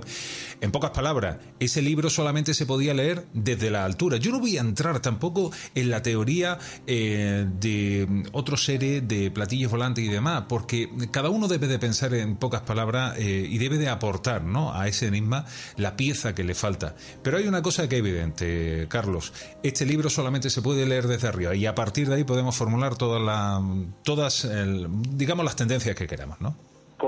Es más, yo te digo, en la teoría del mayor plano del mundo, lo que nosotros explicamos es, primero, antes de entrar en teorías, algo básico que es independientemente de cualquier teoría explica lo que hay en Nazca. Primero, para que sepan, eh, lo voy a resumir muy rápido, para que sepa bien la gente lo que hay en las líneas de Nazca y lo que suponen. Pues primero, hay una especie de flechas, nosotros las llamamos flechas, otros las llaman eh, rectángulos, o lo que como la quieran llamar, nosotros llamamos flechas porque pues tiene evidente, una evidente forma de flecha, gigantescas, de un kilómetro y medio, por ejemplo, de largo y de base, pues eh, unos 600 metros. Son descomunales. Luego hay líneas que, como decías tú, zigzaguean y es que nosotros pues les hemos incluso puesto eh, les hemos puesto nombres para identificar qué es qué en, cada elemento. Luego eh, están los geoglifos. Los geoglifos son eh, pues muy pequeños en comparación con estas flechas de las que hablábamos. Pues los geoglifos en este caso son de unos 300 metros, no llegan al kilómetro ni por asomo, son pequeñitos en comparación pequeñitos, pongo comillas en este comentario, son de 300 metros de envergadura, con lo cual eh, te imaginas tú para hacer un diseño así. ¿Qué sucede? Que claro, en lo que hablabas tú de los canales de riego, de estas líneas que zigzaguean, pues es evidente que mm, si quieres, por ejemplo, hacer un, un, plano de drenaje para que se drene eh, el agua, eh, nosotros eh, no podemos hacer una rectitud tremenda y unos geoglifos, geoglifos como si fuese dibujado a, a propósito con, con, esa precisión. No, nosotros tenemos que ir al relieve del terreno para que el agua vaya cayendo. Es decir, el agua no va a ir por donde se nos da, la gana a nosotros. Nosotros tenemos que llevar el agua por donde el agua quiera ir. ¿eh? Eh, por, lo tanto, eh, si entendemos que el agua va cuesta abajo, siempre, a no ser que tengas una canalización donde esté herméticamente cerrada y donde haya un ajuste de presión de más a menos, ahí sí, pero tienes que tener una canalización cerrada. No puedes tener una mera canalización abierta, porque si no ahí ya no te funciona el sistema. Eso es lo que sucede en Nazca, que es un misterio. Vemos una, una precisión tremenda. Alejandro, vemos eh, una tremenda cantidad de geoglifos y de flechas. O sea, las flechas son cientos y cientos de flechas. Las líneas son miles y los geoglifos eh, estamos llegando a registrar casi 100. Estamos hablando de muchísimos geoglifos. En ese sentido, Carlos, eh, en ese sentido, sobre la interpretación, ¿no? la iconografía, la identidad de cada uno de los personajes, ¿cuál es aquella que evoca en ti, bueno, y que provoca esos grandes interrogantes que conforman el terreno del misterio en el que esta noche estamos hablando? Puedo comentar que quizás eh, las más bonitas son las del alcatraz, el colibrí, la araña, el mono. Esas todas son muy bonitas, pero eh, quizás las que más me han llamado la atención son algunas que nuevas que están apareciendo, que, que no teníamos ni idea de que existían. Es más, sabemos, sabemos de muchas de ellas que no había ningún registro hasta el momento. Y cuando estamos haciendo los planos nos damos cuenta de que están ahí, mirándonos, ¿no? Eh, como riéndose de nosotros. Y, eh, empiezas a dibujar por encima, ¿no? Con nuestros programas de ordenador y lo que sacas es una, pues, una figura extraña o una figura de un animal que no debería estar allí, como por ejemplo hemos visto un pingüino. Cuando, eh, hombre, yo no sé, está a mucha distancia esa zona del Polo Sur, por ejemplo sabemos que los pingüinos, hay pingüinos que incluso emigran, o sea, porque está la, fábula esa de, si el pingüino sabe volar o no sabe volar. Bien, pues eh, se han visto pingüinos muy lejos de, de su territorio. Hombre, no lo sé, pero es que apareció un pingüino y todo el mundo lo identificó como un pingüino. Lo más curioso de todo te voy a contestar a tu pregunta. ¿Cuál, cuál es mi preferida? Mi preferida, mi figura preferida es la que salió al hacer los planos. Porque al hacer los planos, cuando hicimos todos esos planos y nos fuimos alejando del dibujo para ver qué había formado, de una manera abstracta, ya no dibujándolo, sino a base de, esos puntitos que veíamos de luz, de líneas, eh, generaban todo eso una forma y una forma muy eh, que ya hemos identificado y muy representativa. Es un cóndor andino, no es ni cualquier otro ave que haya en el planeta Tierra, no, es un cóndor y es un cóndor de los Andes. Incluso hemos puesto imágenes ¿no? del cóndor eh, junto al otro cóndor eh, al, que formaban las líneas de Nazca y la gente diciendo, bueno, es, es idéntico, ¿no? ¿Cómo puede parecerse una macro eh, imagen de unos Ojo, 2.500 kilómetros cuadrados. Estamos hablando de 50 kilómetros de envergadura de alas. Es que la... 50 kilómetros. Es que solamente la proporción... Solamente esa proporción, Carlos, en 2.500 kilómetros cuadrados, ya solamente la proporción marea, ya se sale de la gráfica y nos deja sin entender absolutamente eh, cómo, cómo y de qué manera, ¿no? Y con qué propósito lo hicieron. Claro, ¿y, por qué no se veía esa figura? Es una gran pregunta. Porque, eh, por ejemplo, donde la gente podía haberlo visto, aunque sea en el Google Earth. No, no se puede. ¿Por qué? Porque eh, esto solo se ve, como tú decías antes, desde cierta altura, desde lo alto. Y yo te concreto más, se puede ver solo a partir de 400 metros de altura, antes mm, pierdes percepción del terreno, y por debajo de los mil metros de altura, con lo cual tienes que estar dentro de ese eh, de esa franja de, de aire para poder ver las líneas de Nazca. Si no, no lo ves. ¿Qué pasa? Que cuando pasas de un kilómetro de altitud eh, se dejan de ver y ese era un gran problema cuando hicimos los planos fue cuando vimos esa figura, porque pudimos alejar muchísimo más la visión para ver esa tremenda maraña de líneas y ver qué, generaba. Lo que nos parece muy raro, porque te, confieso, que después eh, hagas tú menos y veas una gran figura que forma toda esa maraña de líneas formando un gran cóndor, hombre, pues es muy surrealista, la verdad. Por lo tanto, nosotros no vamos a decir, mira, esto es un cóndor sí o sí, no. Vamos a decir, oye, qué curioso.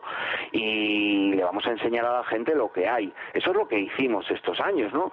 Eh, enseñarle a la gente pues los resultados del, proyecto que, habíamos eh, diseñado. Porque, como te estábamos hablando antes, Alejandro, eh, cuando nos maravillamos de esto, cuando empezamos a estudiarlo y cuando empezamos a darnos cuenta de estos detalles que estamos hablando ahora, eh, nos dimos cuenta también de que era necesario hacer un registro de todo esto. Y claro, al hacer el registro empiezan a salir cosas. Eso es en lo que llevábamos hasta, hasta hace muy poco. Unos planos que, como decimos, habéis trazado de una manera, bueno, pues exquisita. Solamente hace falta poner como referencia la, la propia UNESCO, Nuria Sanz, eh, hace referencia y os pide esos planos de la misma manera que el gerente del Museo Arqueológico de Ica, que según vuestra información también os habían solicitado el resultado de dicho, dicho trabajo. Por cierto, unas líneas que fueron declaradas Patrimonio de la Humanidad ya en 1990, ¿no? Por el valor riguroso, ¿no? Que aporta en ese terreno, ¿no? No sabemos hacer eh, esa lectura y el para qué. Hay una belleza, evidentemente, en esas figuras cuando son miradas desde, desde el propio cielo, pero cómo lo hicieron, de qué manera y sobre todo con qué propósito sigue siendo hoy un misterio. Carlos, eh, ¿hasta dónde la tecnología, piensas tú, nos va a ayudar en un futuro a aportar ¿no? eso y a despejar esos interrogantes que conforman el mundo de las líneas de Nazca?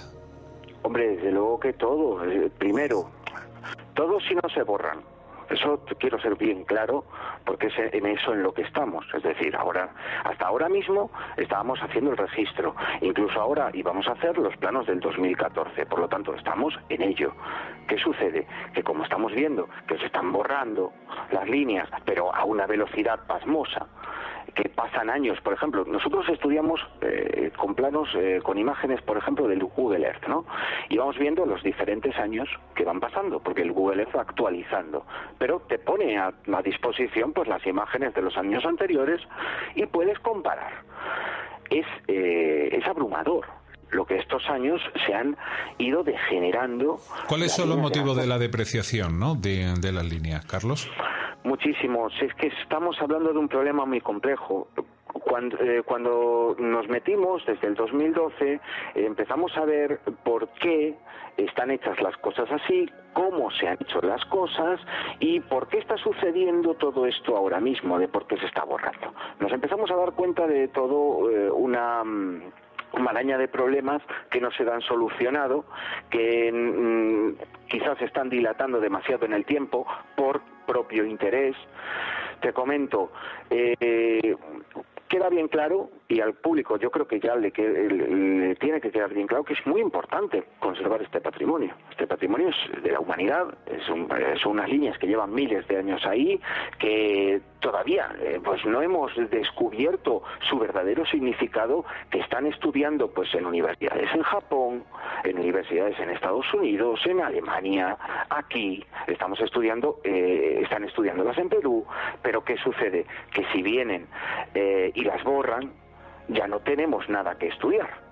Y es más, no es la pena no es eso, es que mm, nuestros hijos no van a saber qué son, o sea que van a ver nuestros planos que les dejamos y les vamos a contar y les vamos a enseñar la película, e incluso se van a ver el documental de los 70 de Eriko von Daniken, pero no van a poder ir a visitarlas, no van a saber eh, bien cómo estudiarlas ni llegar a, quizás ellos pudiesen llegar eh, a, solventar las dudas que tenemos sobre las líneas de Nazca. Tú me decías ahora, y, que la tecnología dará algo.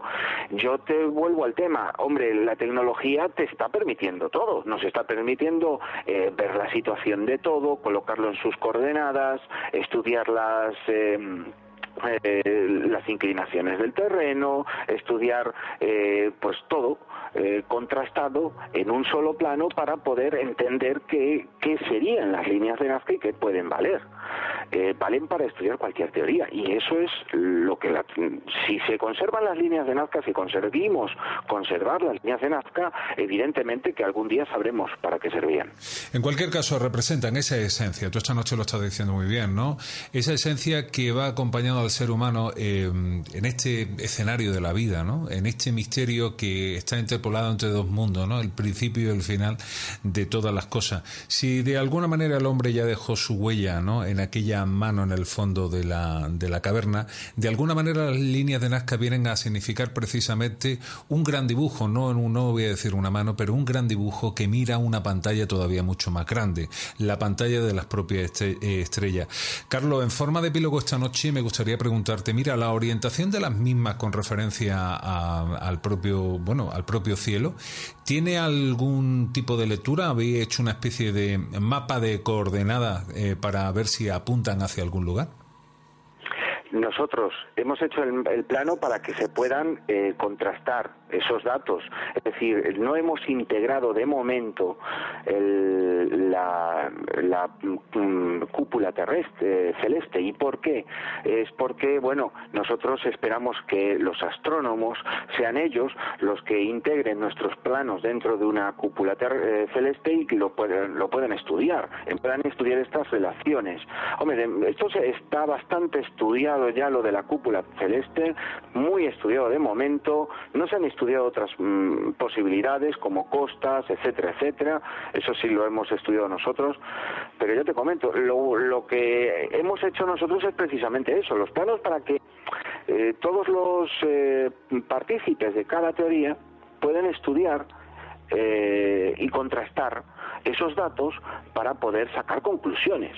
Eso es lo que hemos hecho en el proyecto Salvar pero yo te quería derivar mm, al, proyecto que ahora vamos a hacer, que es lo más importante, es que ya es urgente.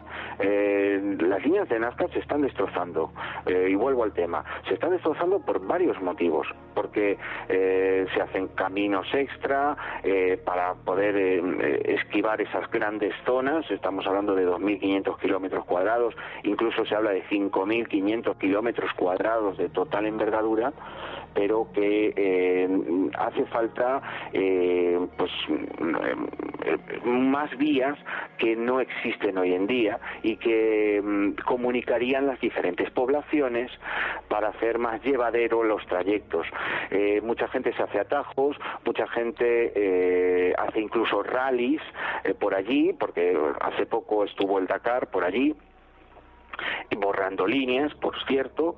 Eh, hay otros problemas de asentamientos ilegales, que es tremendo, porque se están vendiendo de manera ilegal los terrenos y están haciendo plantaciones que no valen de nada, porque son plantaciones en un terreno muy pobre y eh, están borrando las líneas directamente. Esos terrenos incluso se venden a, empresas de asfalto para que pues eh, sigan eh, deteriorando todos cada día más las líneas. ¿Qué sucede? Que en estos últimos años eh, esto se ha disparado.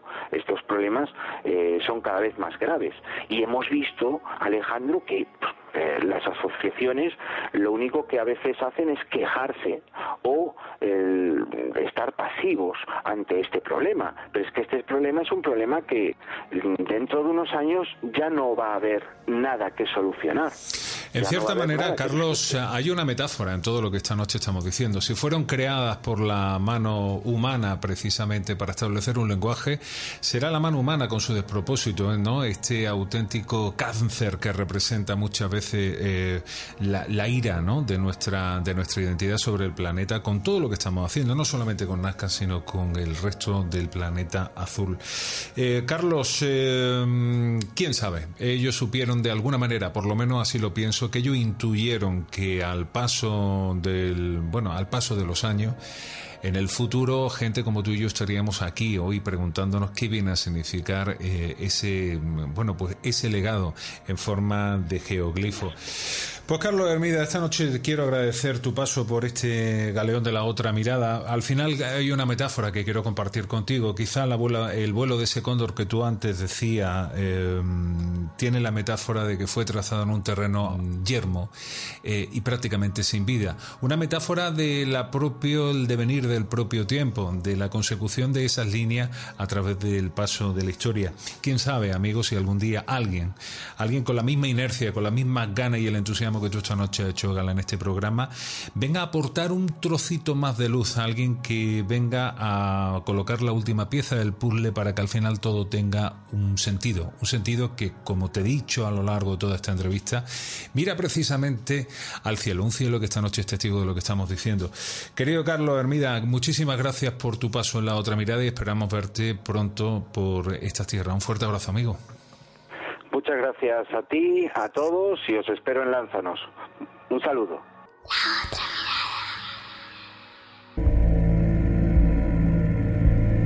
Estoy harta. Basta ya. Yo no he matado a Rocío. Yo no he tenido nada que ver.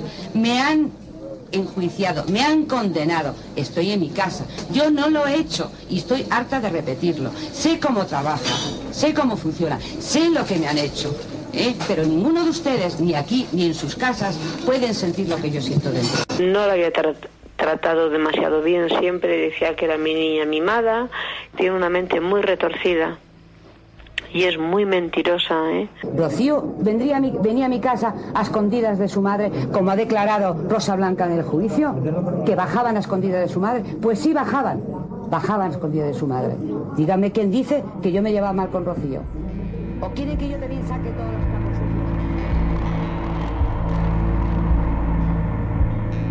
Yo siempre diré, y tengo ganas de hacerlo, de que la otra mirada tiene eh, muchas ventajas, entre ellas la de contar con personas que saben por su lenguaje, tono y ritmo aportar ese algo especial, el cual no me atrevo a objetivizar con verbo, a la sintonía de la propia radio.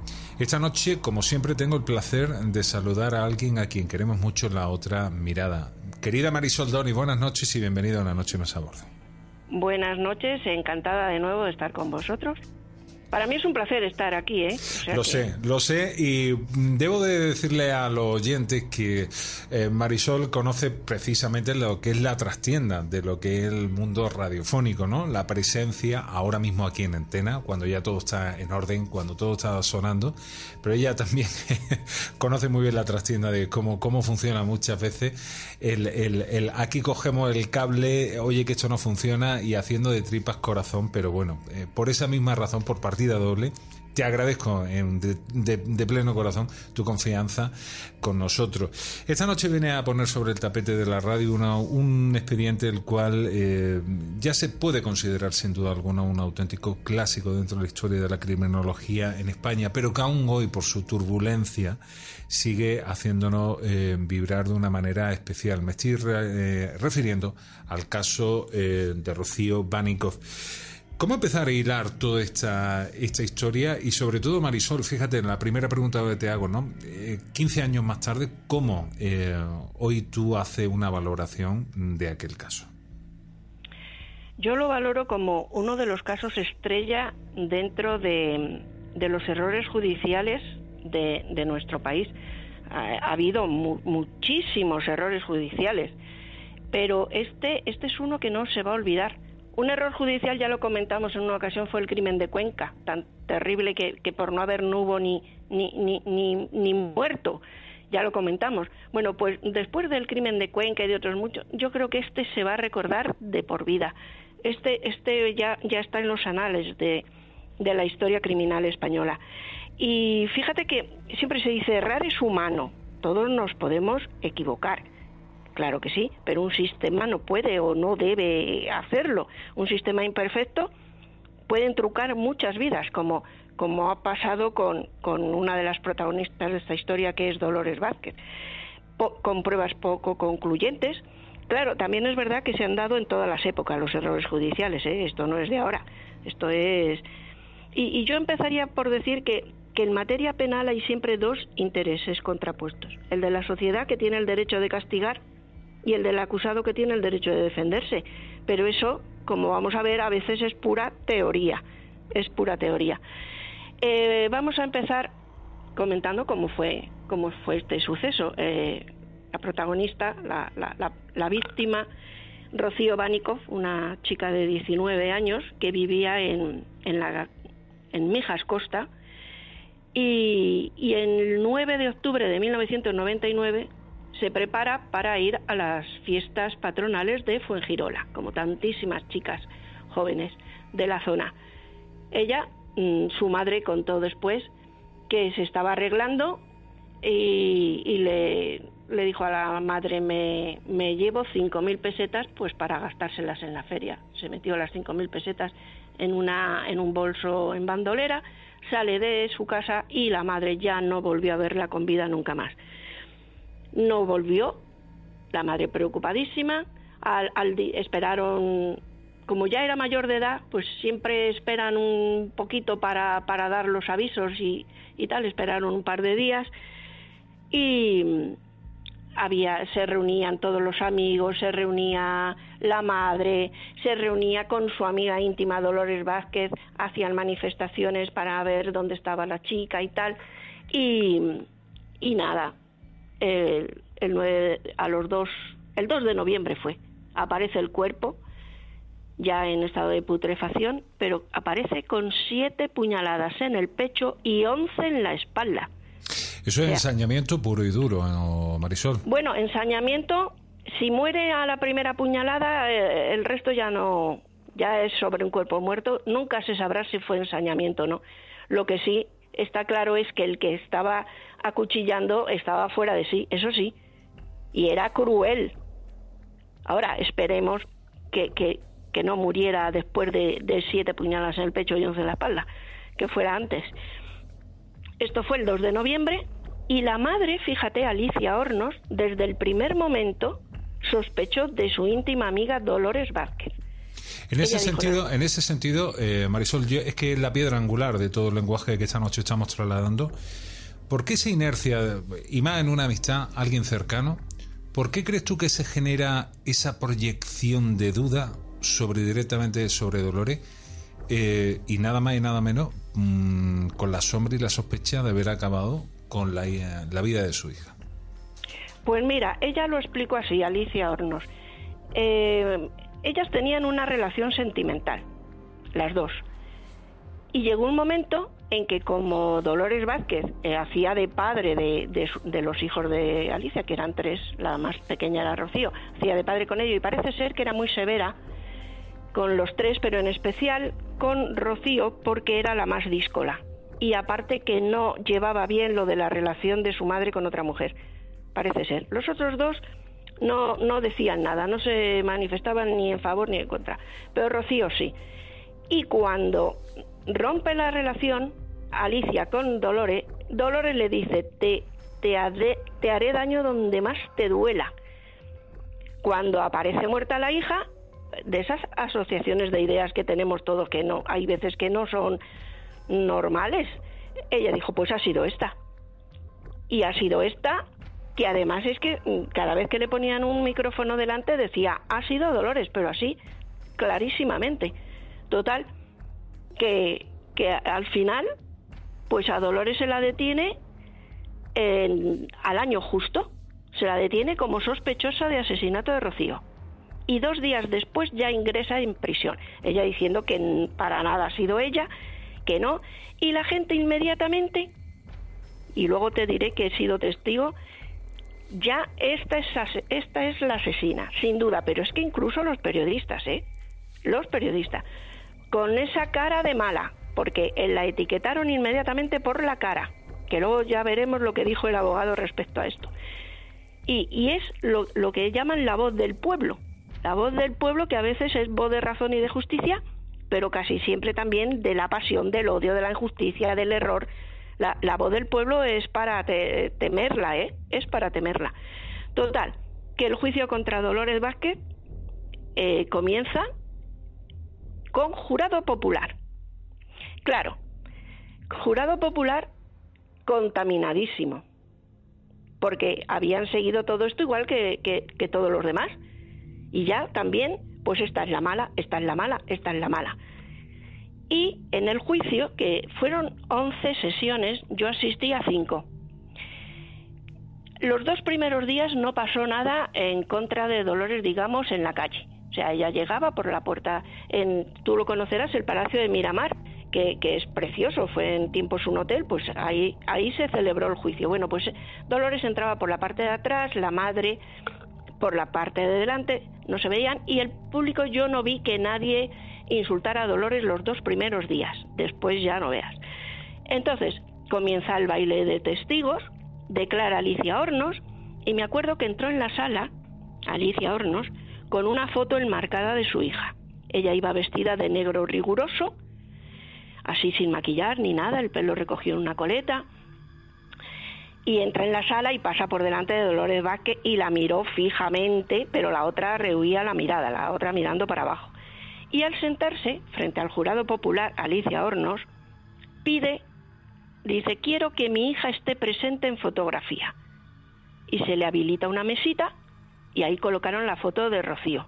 Yo me senté tres bancos por detrás de esta Delante de mí estaban las hermanas de Dolores Vázquez, que habían venido de Inglaterra, que es donde viven, que no, no pararon de llorar en todas las sesiones del juicio, es que no pararon.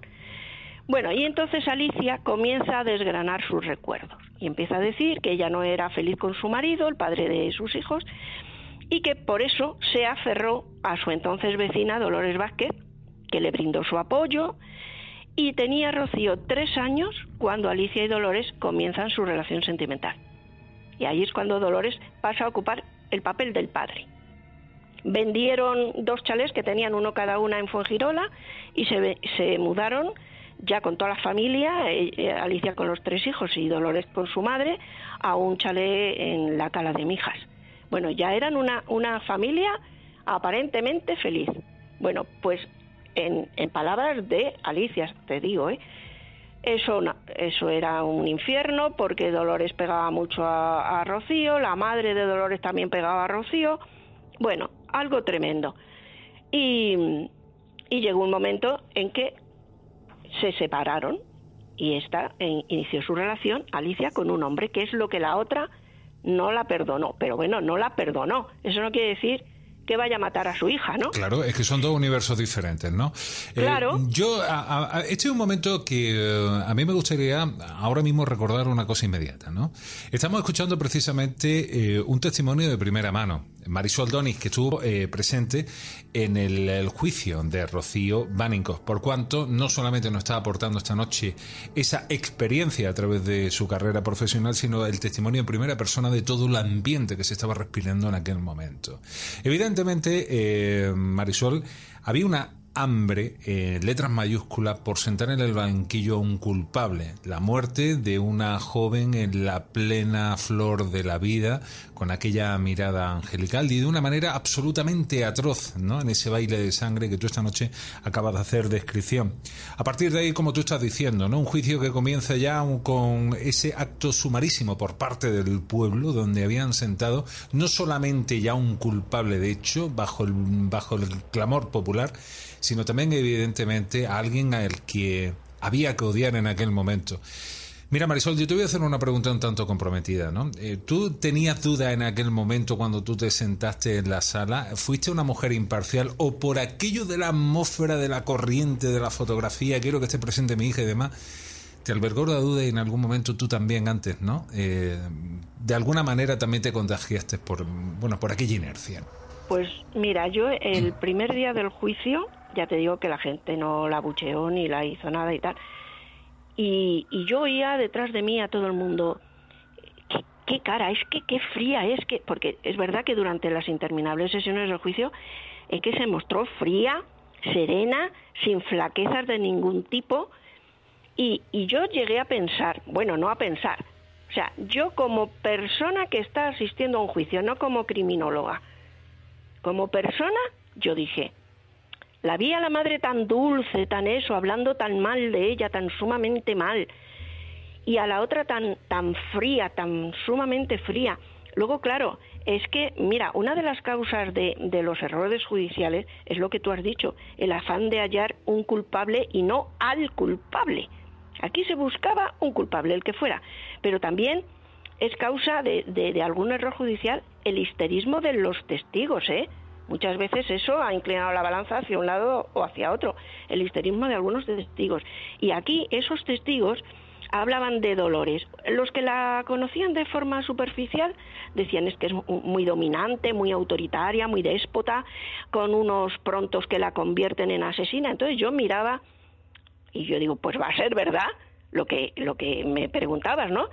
Esa, ese primer día, luego ya cuando vi, ya como criminóloga, que ahí había indicios muchísimos, todos los que tú quieras, pero pero pruebas concluyentes no había ni una y, una serie de cosas más, ya me di cuenta de que no tiene nada que ver la cara de una persona para, para, para colgarle la etiqueta.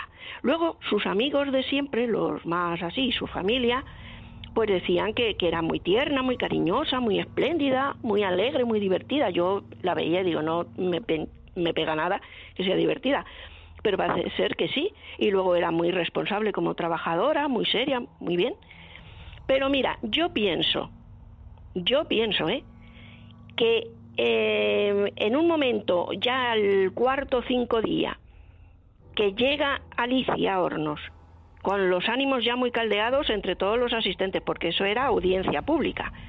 Y dice Alicia Hornos, es que Dolores era muy severa con mi hija. De hecho, un día me dijo Rocío, mamá, un día Loli me va a matar y tú no vas a hacer nada. Y mira, esa frase cayó como una bomba, ¿eh?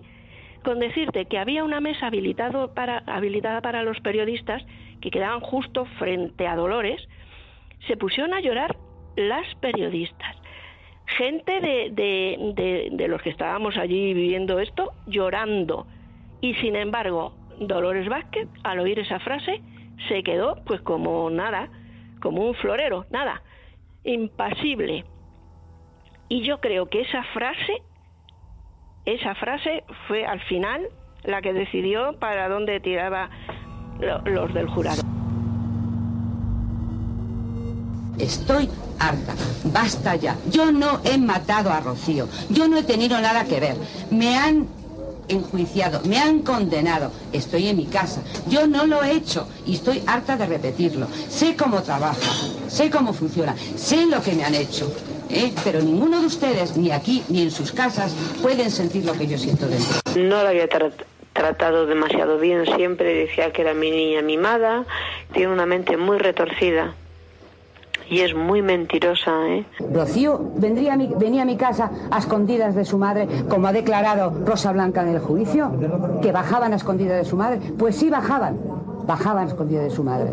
Dígame quién dice que yo me llevaba mal con Rocío. ¿O quieren que yo también saque todos los trapos sucios de Alicia?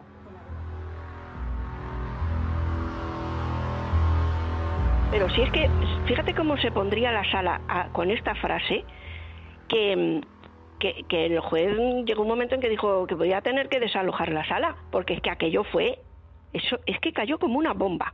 Y luego para colmo empiezan las, las pruebas periciales, no, que no veas.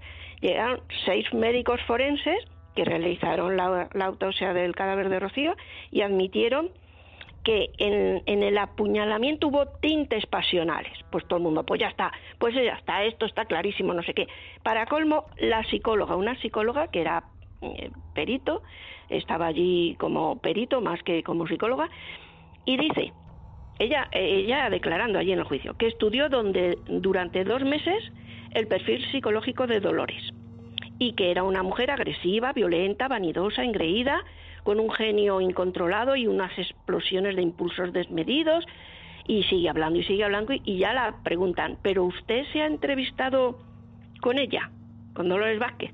Dice, ah, no, no, yo nunca estuve frente a frente con ella, pero yo es por, por, por me he basado en entrevistas con personas de su entorno y luego en unas em- entrevistas que la hicieron a ella antes de detenerla, pero jamás la llegó a ver y va y dice todo eso. Dice, es más, presenta el perfil del hombre maltratador. Bueno, pues ¿para qué te quiero más? La que se lió ahí. Pues ya la veían como, un, como el macho ibérico. Y llegó, mira, hubo un momento que yo estaba que digo, no me lo puedo ni creer esto. Empezaron a hacerle preguntas los abogados y eso a, a Alicia Hornos y yo digo, ¿se han olvidado que estamos aquí por la muerte de Rocío Bánico? La preguntaban por su opción sexual continuamente a Alicia Hornos. Y yo no sé si es que he visto muchas películas de Perry Mason, pero yo esperaba que en algún momento dijera alguien protesto o no. Pues no. Ahí preguntándola cosas intimísimas que no voy a reproducir aquí. Y ella contestando y nadie, es que nadie dijo protesto, eso no viene a cuento. Nada, nada, nada, nada, nada. Y ya digo, bueno, esto parece que, no, no estamos aquí para ver si esta mujer ha cometido un crimen, no, estamos aquí para hablar del lío que tenían ellas. Eso no puede ser. Y mira, 80 testigos declararon entre peritos, policías, guardias civiles y eh, el, el, fiscal empezó a decir, bueno, a lo mejor tiene un encubridor. Ella, eh, Dolores Vázquez, cuando la tocaba hablar, decía, yo no he sido, que busquen a los culpables, porque mientras estamos aquí pueden seguir matando a chicas. Bueno, yo te digo que Dolores llegó al juicio condenada por los medios informativos y por la sociedad, porque ya sí, a partir del cuarto día, según entraba, asesina, no sé qué, bueno, la decían de todo, de todo, de todo, que luego ya verás la voz populi, cómo acabó, ya te lo contaré al final de esto. Me lo quiero imaginar, me lo quiero imaginar. Bueno. Yo, eh, precisamente argumentando ese, esa atmósfera, su audio, eh, yo te voy a invitar que salimos un segundo fuera de nuestro eh, galeón para escuchar estos audios, los que rodean o los que rodearon en su momento al caso Baninkoff. Un caso que se reflejaba a la opinión pública española de esta manera.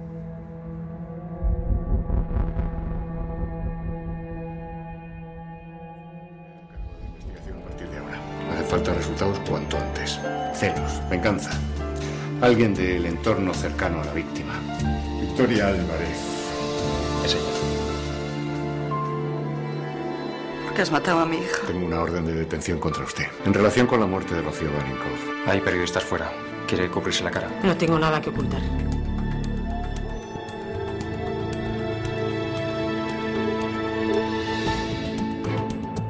Soy Julio Palacios y voy a encargarme de tu defensa. ¿Usted cree que yo soy inocente? No sé si eres inocente, pero sí sé que las acusaciones contra ti son muy endebles. Victoria Álvarez le quitó la vida a Rocío. Desgraciadamente, en tu caso, los medios ya te han condenado. Sigue sin haber una sola prueba en contra de mi representada. Ninguno de ustedes, ni aquí ni en sus casas, puede sentir lo que yo he sentido. Ninguno. Le pido a esta sala y a España entera que busquen a los culpables. ¿Sabes que no puedo salir ni a comprar comida? Esta es la vida que me espera. Creo en Dios. Me ha dicho que Vicky mató a tu hermana. Te aseguro que llegará el día en que todo quedará tan suficientemente claro que ya nadie podrá implicarte. Llegará ese día.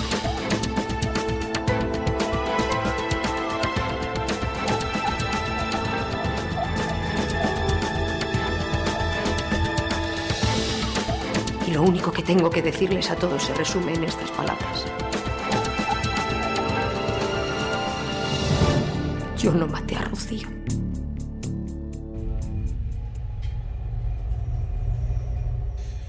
Noche de radio, noche de investigación. Estamos compartiendo este dossier. Ya son algunos años, ya son 15, 15, 16 años los que rodean al caso de la muerte de Rocío Baninkoff. Y esta noche estamos compartiendo como un auténtico lujo, experiencia eh, y, bueno, el testimonio de alguien que estuvo precisamente en aquella sala. Me estoy refiriendo a nuestra buena amiga Marisol Doni. Marisol lo está, esta noche lo está diciendo de una manera muy concreta, ¿no? Un juicio que empezó con tintes ya de ser sumarísimo. La gente había hecho ya culpable prácticamente desde una primera instancia y a partir de ese terreno todo este, este derroche, ¿no? Que no tiene mucho, mucho sentido. Mira, eh, Marisol, ¿qué hubiese sido si precisamente el asesino no hubiese, no hubiese seguido su tropelía?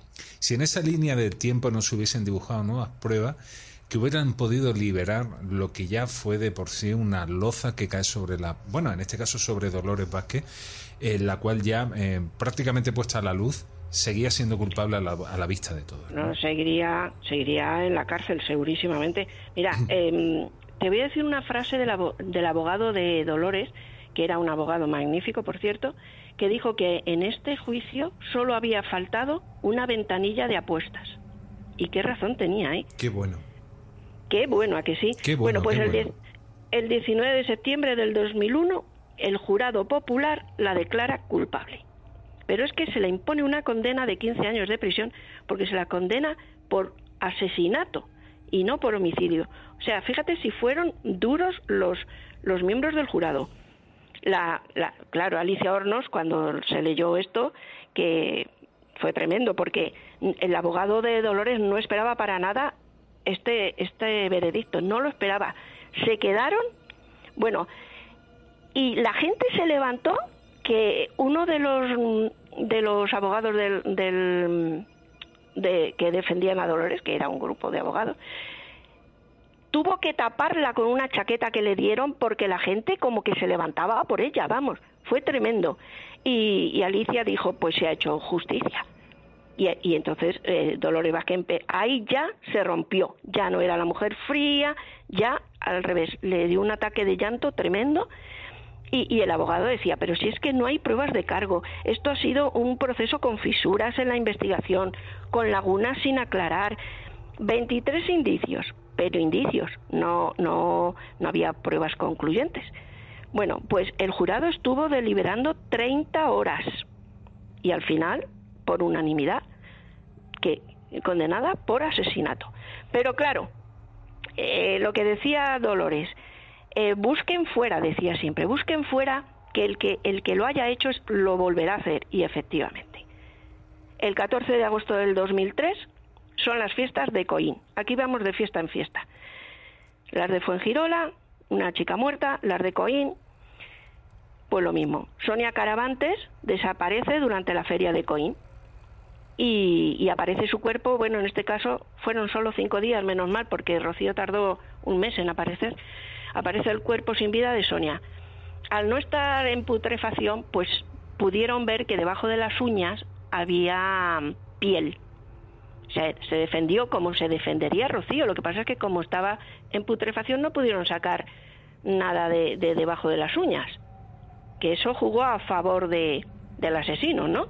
Bueno, pues en este caso, pues eh, había, había restos de piel, se sacó el ADN y em, habían recogido una colilla de cigarro de una marca Royal, Royal Crown o algo así, que, es una marca que fuman todos los ingleses que están de turistas por la Costa del Sol. Yo siempre les veo fumando eso. Que en su pues momento, si no, si no quiero mal recordar, eh, Marisol, fue absolutamente determinante aquella, aquella colilla, ¿no? Esa colilla que se encontró en los altos del rodeo, donde se encontró el cuerpo de, de Rocío, la guardaron y al aparecer la, los restos de piel debajo de las uñas de Sonia Caravantes, vieron que pertenecía a la misma persona. Pero claro, había que ver de quién. Bueno, pues por, con ficheros de la policía, de, la Guardia Civil, de tal y cual, pues eh, se dio con, con Tony King, un inglés que llevaba bastante tiempo en, en, en Alaurín, el Grande. Él, él vivía... Eh, tan pronto vivía en Málaga como en Alaurín, como en Coín.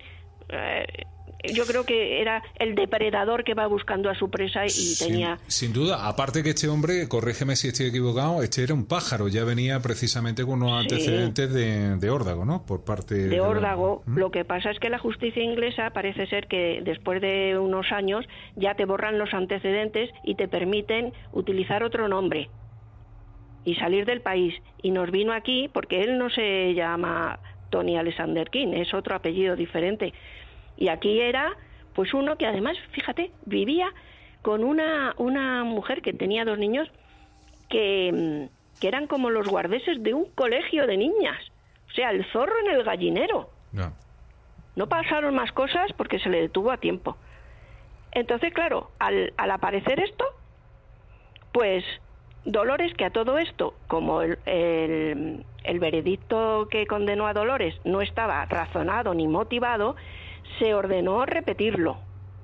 Y mientras tanto, después de 17 meses, Dolores sale a la calle. Tenía que ir a firmar cada 15 días a Fuengirola. Pero es lo que te digo de la voz populi, la voz del pueblo. En una de esas veces que ya parecía que estaba claro que era Tony King y que, y que iba a cargar con todo Tony King en solitario, pues en una de las veces que va a Fuengirola a, firmar, yo estaba en Fuengirola pasando unos días y estoy en una farmacia y veo que la gente va, pasa corriendo por delante de la farmacia como hacia los juzgados. Y digo, uy, ¿qué pasará? Me acerco y veo. Ya había entrado ella, yo sin verla cuando llegó. Ya había entrado en el juzgado a firmar. Y a la salida había un montón de gente y empiezan, ¡guapa! Que digo, estos son los mismos, La hipocresía. ¿no? los mismos de asesina a asesina. Para que veas, ¿eh? Eh, Y es tremendo. Y luego ya, hasta febrero, pero fíjate que esto fue en 1999, hasta febrero del 2005 no se les culpó del crimen. A partir de febrero del 2005, eh, el asesino es Tony King solamente y además es una resolución firme. Pero Marisol, ¿cómo entenderlo? Vamos a poner, vamos a decir las cosas como hay que decirlas. ¿Quién es culpable aquí? ¿Es culpable Tony King? ¿Fue su tercera víctima en vida, precisamente eh, Dolores Vázquez? ¿O fue precisamente eh, el pueblo, todos, vamos a incluirnos tú y yo, ¿no? señalando indiscriminadamente Sí, sí. con nuestro dedo, quien fue eh, ese otro culpable que jamás será sentenciado? No sabría decirte, ¿no, Marisol? Pero te refieres a que si esto ha sido así ya... No, me refiero precisamente, vamos a ver, estamos hablando de dos víctimas, ¿no? Eh, que perdieron la vida a manos de... de- Sí, de- Sonia y de- Rocío. Claro, evidentemente, de esta, de esta bestia. Eh, pero eh, Dolores también tenemos que considerarlo una víctima colateral de todo lo, que estamos, de todo lo que estamos diciendo. Ahí es donde radica mi pregunta, ¿no? Precisamente. Sí, ¿Hasta qué, mira, ¿Hasta qué punto somos culpables, co-culpables en ese- en- eh, con, con Tony King a la hora de haber señalado en su día a un inocente y haberlo sentenciado haciendo oídos sordos a cualquier tipo de prueba? ¿no? No, pero si es que es un sentido. Este juicio fue todo un sinsentido, porque no había pruebas y ella decía, soy inocente, busquen fuera. Si hubieran buscado, mira la colilla, ya tenía el ADN de él, si hubieran buscado, a lo mejor Sonia Caravantes estaría viva. Pero es que encima, aparte de esos dolores, es, es la tercera víctima, efectivamente. Porque, primero, sufrirá secuelas psicológicas de por vida. Pero es que, mira, en esa época hubo juicios paralelos. Después, compañeras de prisión llamando a la asesina dentro de la cárcel. Después, fue públicamente desnudada en su sexualidad, porque no veas lo que se contó en el juicio. Fue desnudada en su culpabilidad, en todo. O sea, y luego, claro, tiene derecho a una indemnización. Ella podía pedirla a partir del 2009 y estamos en el 2014. No ha recibido un duro, no ha cobrado nada. Se tuvo que ir a vivir, vive en Inglaterra, en un pueblecito cercano a Londres, trabajando, que trabajaba en una agencia de transportes de telefonista. Se arruinó pagando al, al abogado. Tuvo que vender su casa. Bueno, fue horrorosa. Es que es, es víctima, es, es totalmente víctima. También la madre de Rocío, porque ahora mismo esa mujer cómo se siente, no ya solo porque perdió a su hija, que eso es lo, lo peor, pero es que también ella, ella fue también por sus manifestaciones, por sus declara- declaraciones, ella fue más o menos la que la, la que propició que, que la que la mandaran a la cárcel. Podríamos esa. decir que es un infierno añadido a su propio infierno. Es un decir, infierno claro. añadido, efectivamente, un infierno añadido porque eh, metió eh, en la cárcel a, a una inocente, aunque yo creo que ella no sé yo si sigue en sus 13, no lo sé. Fíjate que conseguí una, una, una frase de, de Cervantes para que veamos que esto de los errores judiciales es de, de todas las épocas. Ya Cervantes en, ponía en boca de Don Quijote, en los consejos que Don Quijote le daba a Sancho, le decía, no te guíes nunca por la ley del encaje. ¿Y sabes cuál es la ley del encaje? La arbitrariedad judicial. Y ya en esa época era, se refería a la arbitrariedad judicial en una época en la que se manejaba la ley para obtener beneficios personales y se resolvía todo de manera arbitraria, pero además era una ley que no estaba escrita en ningún código y siempre tocaba a los más vulnerables y nunca a los poderosos. Pues esa ley del encaje sigue. Yo, bajo mi punto de vista, eh, forma parte de la esencia del espíritu humano. Mira, el escucharte, eh, se me van los vuelos, ¿no? De prácticamente tenemos que irnos a la, a la vieja Roma cuando le pedían al César, no precisamente con el pulgar hacia arriba, eso no ocurría, así se lo ponían directamente apuntando al cuello y ellos le decían yugular, ¿no? pidiendo la muerte, la muerte en este caso del gladiador, aunque no siempre se ejecutaba de esa misma forma.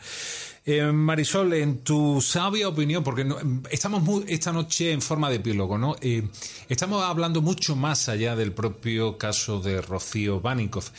¿Cómo aprender? Tienen que aprender los juristas, tienen que aprender las fuerzas de seguridad, tenemos que aprender nosotros como ciudadanos y no olvidando tan rápido, tenemos que saber sacar nuestros trapos sucios, colgarlo y hablar directamente de esto. Decir, señores, tengamos mucho cuidado la próxima vez que señalemos a alguien diciéndole asesino, asesino, cuando todavía la justicia o las pruebas, en pocas palabras, que es donde se tiene que celebrar, eh, eh, no ha dictado una, una, sentencia y de qué manera poder blindar de una manera jurídica el que esa atmósfera sedienta de culpable eh, sea no sea permeable de cara a que no entre esa atmósfera en, un, en un juicio, ¿no? Nos queda mucho por aprender, Marisol. Sí, pero es que también es muy difícil, ¿eh? porque en un juicio, cuando empiezan a aparecer los testigos y unos desdicen a otros, y luego hay, muchas veces nombran a peritos con gente que no está muy capacitado, ¿eh? Ah, yo he visto falta de pericia en abogados y en psiquiatras, que eso también hay que reconocerlo. Entonces, llega un momento que, claro, el, peligro del jurado popular es ese, que, que son legos en derecho. Yo, yo me inclino más por el, el mixto, ¿eh?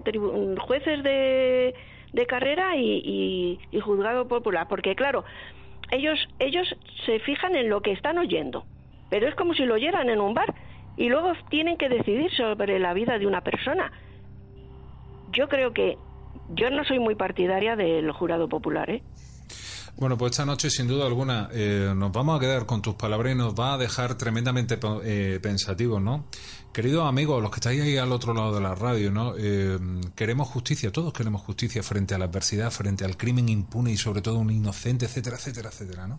Pero tengamos mucho cuidado. Tengamos mucho cuidado porque que Dios nos libre de esos derroteros de vernos algún día sentados nosotros precisamente ahí siendo inocentes y sintiendo el peso del mundo como se nos cae directamente encima. Porque tú esta noche lo has dicho, ni perdón, ni gracia, ni compensación, ni nada. Que sí, que es verdad que tenemos un culpable en la cárcel, pero tuvo que ser precisamente por una segunda víctima. Y como eso, tantos casos. Marisol Denis, serán muchos momentos los que vamos a compartir aquí en el Galeón de la Otra Mirada. Ponemos el reloj de arena boca abajo y contamos ya los minutos para volver a tenerte con nosotros aquí. Un fuerte abrazo, amiga. Igualmente, hasta la próxima.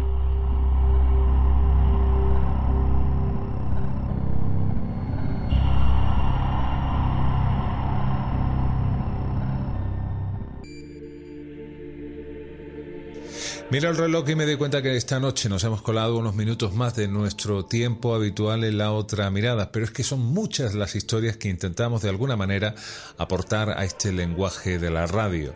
Esta noche me despido recordando aquellas palabras del escritor y periodista francés Henry Barbus, el cual dijo, es intentando lo imposible como se realiza lo posible. Esto es solo posible gracias a vosotros, que estáis ahí, los mejores marineros con los que uno puede embarcar. Hasta la semana que viene.